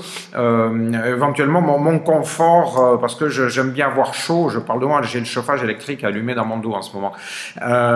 mais je, préférerais arriver à contrôler ça davantage par une modification de mes capacités physiques, parce que je vais y gagner au, final en termes de durabilité, voilà, en tant qu'un individu, pour mes enfants et pour la société euh, entière. Euh, je me dis que ce n'est pas forcément contradictoire. Qu'est-ce que tu en dis? Oui, ben alors, euh, cette, tension entre liberté et contrainte, que la contrainte soit auto-administrée ou qu'elle vienne du haut des pouvoirs publics, c'est un gros sujet dans, dans la question environnementale, euh, c'est vraiment le gros sujet. Effectivement, on voit bien que juste de dire ça serait bien qu'on arrête de prendre l'avion ou de manger euh, du bœuf, bah ça ça suffit pas, loin de là. Euh, voire même ça, ça change à peu près rien au comportement individuel et collectif. Donc, qu'il va bien falloir, euh, il va bien falloir s'y prendre autrement. Alors après, c'est quoi? C'est des taxes, c'est des interdictions, je sais pas. Maintenant, il y a quand même et là, alors là, pour le coup, je pourrais presque insister sur mon, hypothèse de, contradiction ontologique euh, avec le transhumanisme. Ce que tu dis, Marc, présuppose un truc qui est très important chez les transhumanistes et que je, je crois qu'il faut, qu'il faut vraiment euh, euh, saluer sans s'empêcher de le critiquer, c'est la question du choix individuel. C'est-à-dire que tu présupposes, dis-moi si, si je me trompe, mais qu'on pourrait se retrouver dans une situation où on aurait, on nous proposerait une une, technique, hein, une pilule ou une intervention, je sais pas quoi, où on nous aurait expliqué, type, euh, en fait, c'est l'idéal de, la, de la médecine, effectivement, quand on intervient sur nous, on va voir un, médecin et toute l'idée du consentement éclairé, ce médecin, pour une opération chirurgicale, par exemple, va nous expliquer ce qu'il ou elle va faire, euh, quels sont les, les risques euh, possibles, euh, probables, etc., ce à quoi il faut faire attention, ce qu'il ou elle ne pourra pas faire aussi, etc. Et ensuite, vous signez un formulaire qui couvre l'hôpital en cas de procès, donc il y a tout un, un jeu, juridique derrière aussi, mais et puis qui, qui, ou dans lequel vous dites oui, j'ai été bien informé de tous les tous les tenants et les aboutissants de cette affaire. Mais ça, c'est un rapport individuel entre euh, mon médecin et moi. Là, sur des enjeux qui concernent pas juste, mais qui concernent du, des collectifs ou la société dans son ensemble, euh, c'est beaucoup plus compliqué. Euh, parce qu'on va pas. Enfin, je pense que c'est en partie un, peu un mythe, cette idée que chaque individu, en son âme et conscience, pourra être face à ce choix-là. C'est là où effectivement, donc la, question du choix individuel et, de la souveraineté euh, sur soi-même, son propre corps, etc. Moi, c'est des, choses que je sais que ça énerve beaucoup de gens. Moi, je suis assez, je suis assez d'accord avec ça sur toutes sortes d'enjeux, euh, justement, mais qui concernent l'individu. Hein, sur l'euthanasie, l'avortement, tout ça, je pense qu'effectivement, hein, les, gens ont le droit de décider ce qu'ils vont faire de leur corps, s'ils ont envie d'être incinérés, même de ce point de vue-là, je m'écarte, mais la cryonie ne me, pose pas tellement de problèmes. Hein, si vous voulez foutre votre corps dans un frigo euh, puis voir ce qui se passe, moi ça m'est égal. Mais euh, enfin, j'ai rien à dire là-dessus euh, en tant que citoyen. Je sais pas mêler de la. Mais les, les, les, les, enjeux ou les, scénarios que, que, que tu esquisses, ils, se posent sur un plan très différent, qui là aussi existe déjà. Aujourd'hui, bah, typiquement, si, si on avait, ça serait très différent si on avait pu expliquer de manière très ouverte et, en prenant le temps à toutes les femmes de, de, la planète, qu'est-ce qui se passerait si elles prendraient ça, qu'est-ce, qu'est-ce que, de, quelles sont les alternatives, euh, et que vous pouvez choisir librement, bah non, euh, précisément pas. Les effets secondaires, euh, on les a découverts après. Enfin, ils étaient dans les études cliniques probablement, mais on les avait pas publiés. Enfin, je vais publicisés. Donc, c'est quand même vachement délicat. Et, donc la question du la, question du choix individuel, elle doit être resituée là aussi dans, dans des dans, dans, des rapports de force et puis dans des dans des rapports de très inégaux à la à la connaissance aussi qui sont médiés euh, par, ben, par les médias, qui sont médiés par les, par les lobbies, par les, ça c'est tous les trucs qui sont en train de sortir. On parlait avant de l'amiante, l'amiante c'est pas réglé. Il y a encore des, des gens qui disent mais dites-nous ce qui, ce qui est arrivé à nos, à nos maris en l'occurrence, parce que c'est beaucoup des hommes dans la construction qui ont été exposés à ces substances et qui sont morts prématurément de, cancer, euh, et, qui n'ont pas de réponse officielle, publique, avec des dédommagements, etc. Sans doute que les, deux euh, sont indissociables, c'est-à-dire à la fois il y a la pression euh, sociale, il y a les enjeux de pouvoir, et puis en même temps il y a le choix individuel aussi éclairé que possible des euh, personnes et ce qui se fait au, finalement au niveau euh, sociétal, au niveau global, euh, dépend des, des deux influences. On peut pas, il me semble, balayer la liberté individuelle au prétexte ou au motif qu'il y a une pression sociale et on peut pas nier la pression sociale au prétexte ou au motif quoi que la liberté individuelle réglerait tous les, les, problèmes. Les deux sont perpétuels euh. Oui, mais il faut juste admettre que c'est deux, justement, ne pas séparer les, deux et resituer la liberté individuelle dans un, dans un contexte précis, la valoriser quand elle doit être valorisée, euh, et puis euh, admettre aussi que dans certains cas, ben, on n'est pas, on on pas dans ce cas, on n'est pas là, on n'est pas dans on nous a pas demandé notre avis pour savoir si on voulait bouffer du glyphosate au petit déjeuner ou pas. Désolé, enfin, je ne crois pas, je serai au courant, je pense. Ah, euh, enfin, je vais enchaîner finalement sur la, question euh, suivante qui me semble-t-il euh, finalement vient assez bien. La, question suivante consistait à, te demander comment est-ce que tu vois que les, transhumanistes peuvent passer à la pratique et comment est-ce qu'ils peuvent faire valoir leur, leur point de vue ou leur proposition. Est-ce que compte tenu des, voilà, des, des, contraintes sociales, politiques éventuellement, euh, pour parler des pays de, de, de l'Occident, disons, hein, principalement, est-ce que euh, tu, tu vois des, des obstacles euh, presque insurmontable par rapport à ces propositions. Encore une fois, les propositions qu'on peut trouver dans la euh, déclaration, dans le manifeste viridien, hein, euh, ou est-ce que tu vois qu'une évolution probable, plutôt favorable à ce type de proposition? Là, ça, c'est connecté à la, justement au militantisme.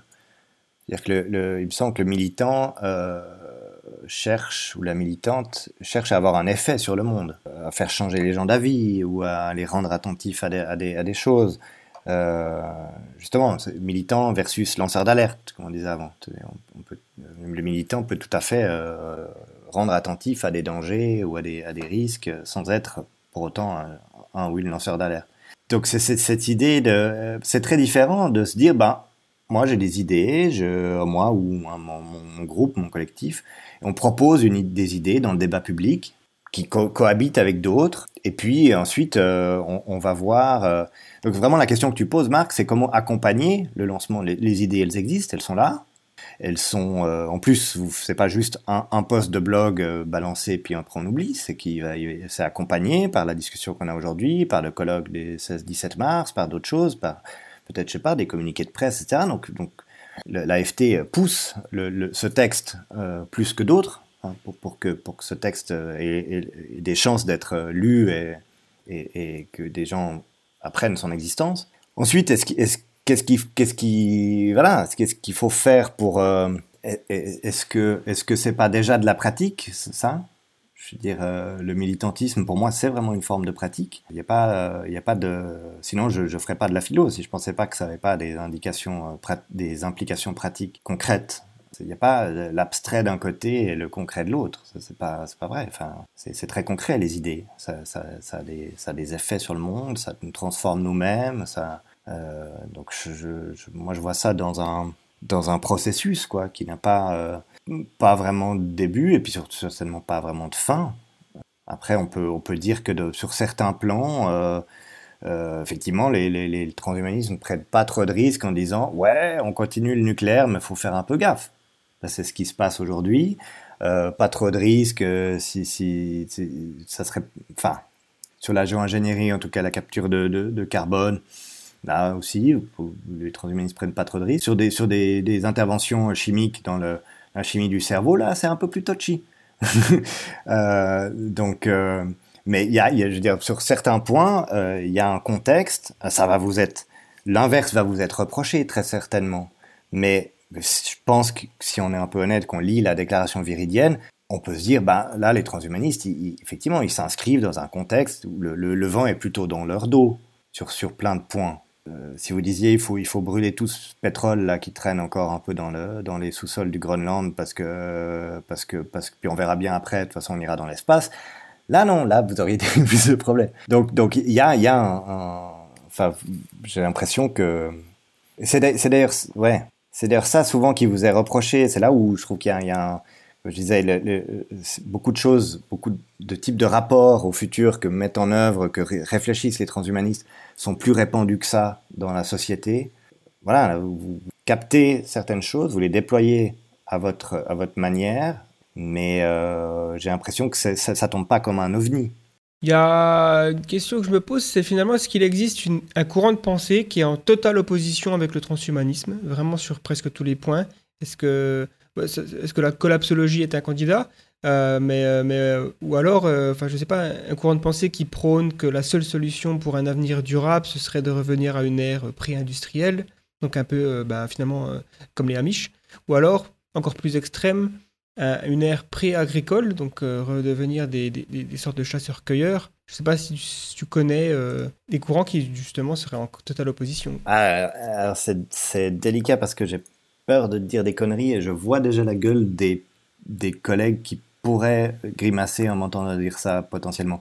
Mais probablement que autour de, ce qui est euh, justement low-tech, euh, circuit court, type ZAD aussi, ces, mouvements de, réinvestissement d'un territoire qui ne sont pas du tout, enfin justement, qui utilisent des, techniques, mais qui réhabilitent aussi des techniques anciennes, des savoir-faire.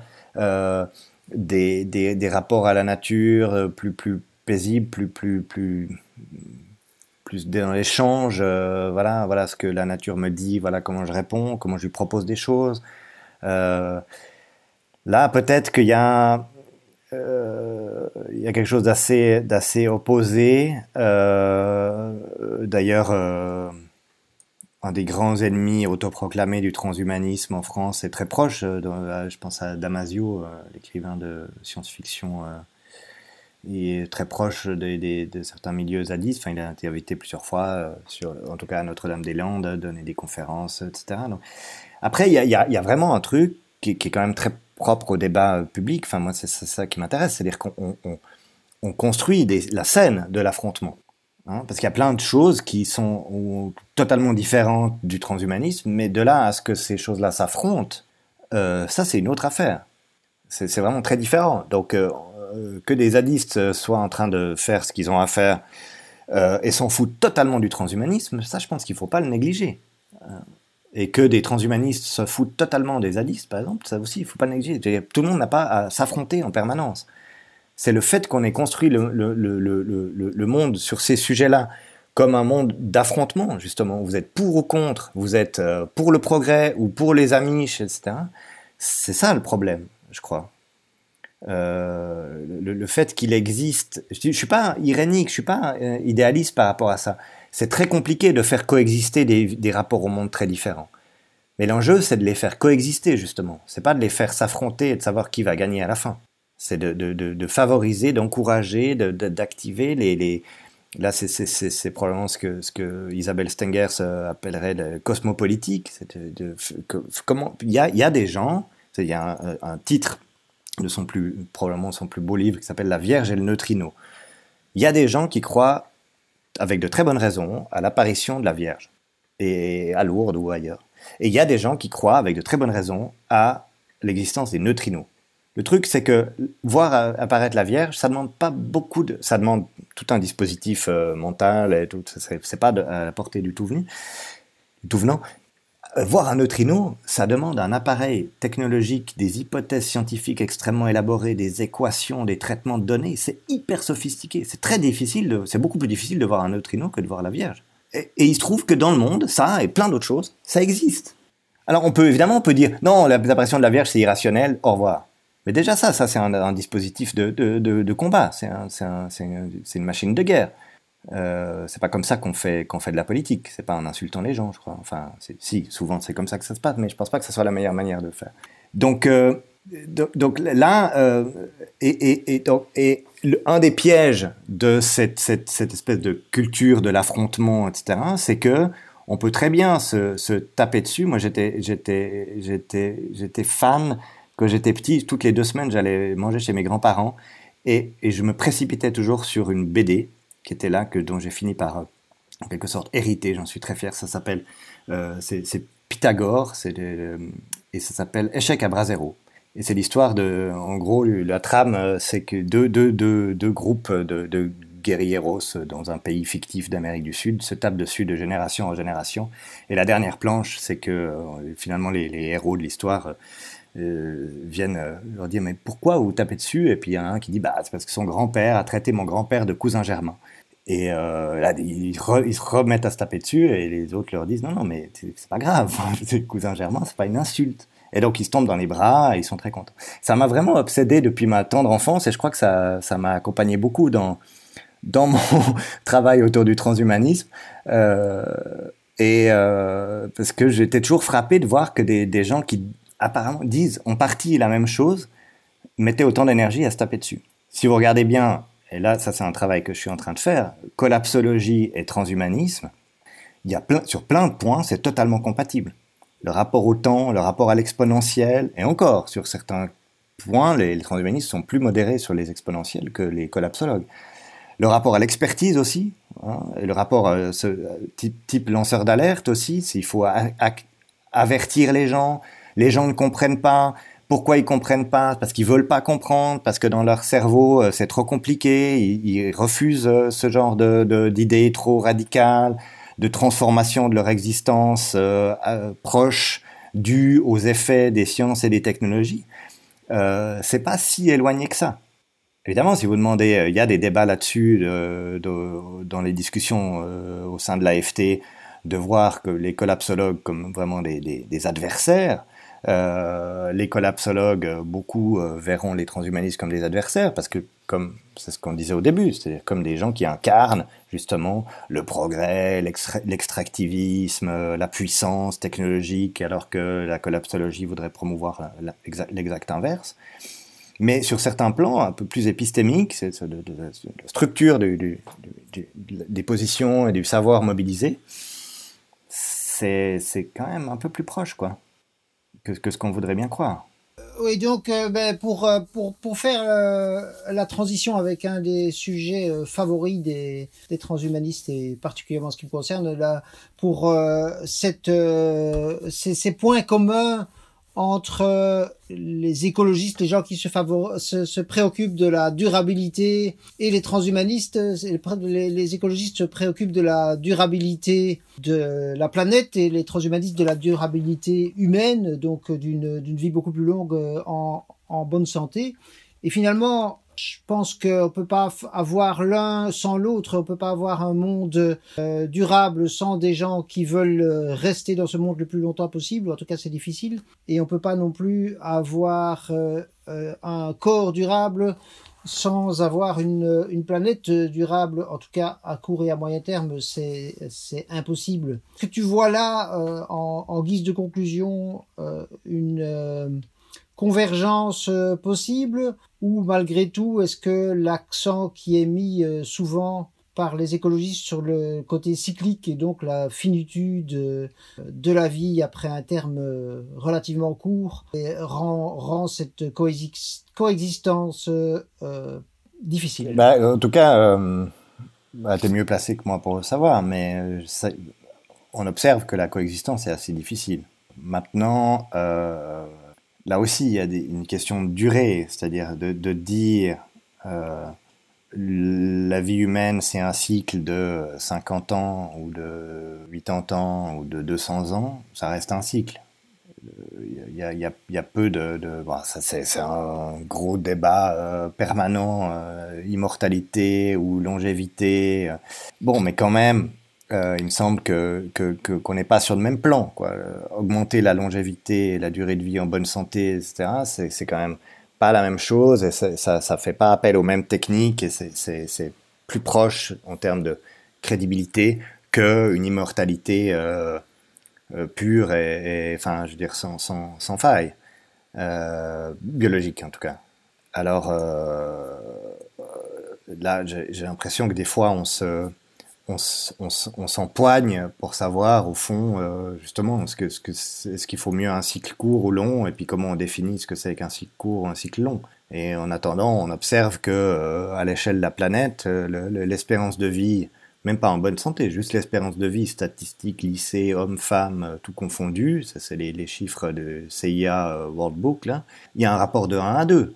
Si vous naissez à Monaco ou en Suisse ou au Japon, ou si vous naissez je sais plus, j'ai euh, en Angola, euh, euh, Sierra Leone, ok, hein, on peut peut-être affiner avec parce que c'est souvent comme par hasard, on s'aperçoit en bas du classement que, que c'est souvent des pays en guerre. bon, bah ça, ça, ça, a un impact sur l'espérance de vie en général, mais ça aussi, ça veut dire aussi que c'est des, des effets d'infrastructure, c'est des effets d'accès à l'eau, c'est des effets de distribution de, des médicaments. Euh, l'autre jour, le directeur de l'OMS, là, c'était il y a une ou deux semaines, qui disait qu'il y avait 25 doses qui ont été, de, vaccins qui ont été administrées en Afrique, sur le continent africain.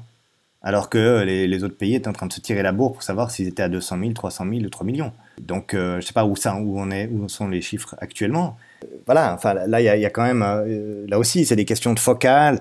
Je pense qu'au fond, la santé est un enjeu éminemment écologique et, et peut-être que euh, une distinction euh, un peu plus une proposition diplomatique si, j'ose dire qu'on pourrait faire aux, aux, gens qui s'affrontent que tu que tu mentionnais Didier c'est de dire bah, peut-être que les transhumanistes mettent plus l'accent sur ce qui améliore la santé ou qui peut la prolonger et que euh, en tout cas certains écologistes mettent plus l'accent sur ce qui la met en danger ou ce qui ce qui nous tue hein, des toxiques des, de la pollution etc mais mais on peut pas avoir l'un sans l'autre Hein, pour, pour, faire des médicaments, euh, pour les, les conditionner, etc., il faut pour l'instant euh, de l'industrie pétrochimique. Euh, voilà. Alors le, truc, c'est que souvent, c'est pas les mêmes. On, ne produit pas les médicaments en circuit court pour, pour les gens qui, qui sont contaminés par les, par les rejets toxiques de l'usine juste à côté. on les produit pour des gens qui sont à l'autre bout du monde. Bah, je pense qu'on va conclure là. donc c'était en tout cas, euh, une conversation très intéressante et euh, euh, merci donc encore une fois à Gabriel d'avoir accepté cette invitation. Merci à Didier et Marc d'avoir aussi été présents. Merci, c'était très très chouette, je trouve. Juste peut-être si tu pouvais, si des gens sont, plus, sont intéressés pour en savoir plus sur, sur ce que tu fais, tes travaux, est-ce que tu as une présence en, en, ligne que tu pourrais mentionner? Gabriel Dort sur Google, mais on pourra mettre des liens si tu veux sur. Mais oui, oui, on trouve des trucs, oui. oui, oui. Merci d'avoir écouté ce podcast jusqu'au bout. On vous invite à jeter un œil à tous les autres podcasts que nous avons faits. Donc il y en a déjà une bonne poignée. hein, donc c'est super intéressant euh, cette série Humain demain. On a aussi une autre série qui s'appelle La Prospective, donc une série de podcasts, mais également des vidéos sur la chaîne YouTube The Flares. Et sur le site, nous avons des documentaires premium, donc des formats plus longs, et même une série sur l'intelligence artificielle euh, en 9 épisodes, euh, donc un truc qui dure 4 heures quand même. hein. Donc voilà, vous pouvez trouver ça ben, dans les liens dans la description. C'était Gaëtan pour le collectif The Flares, et à bientôt.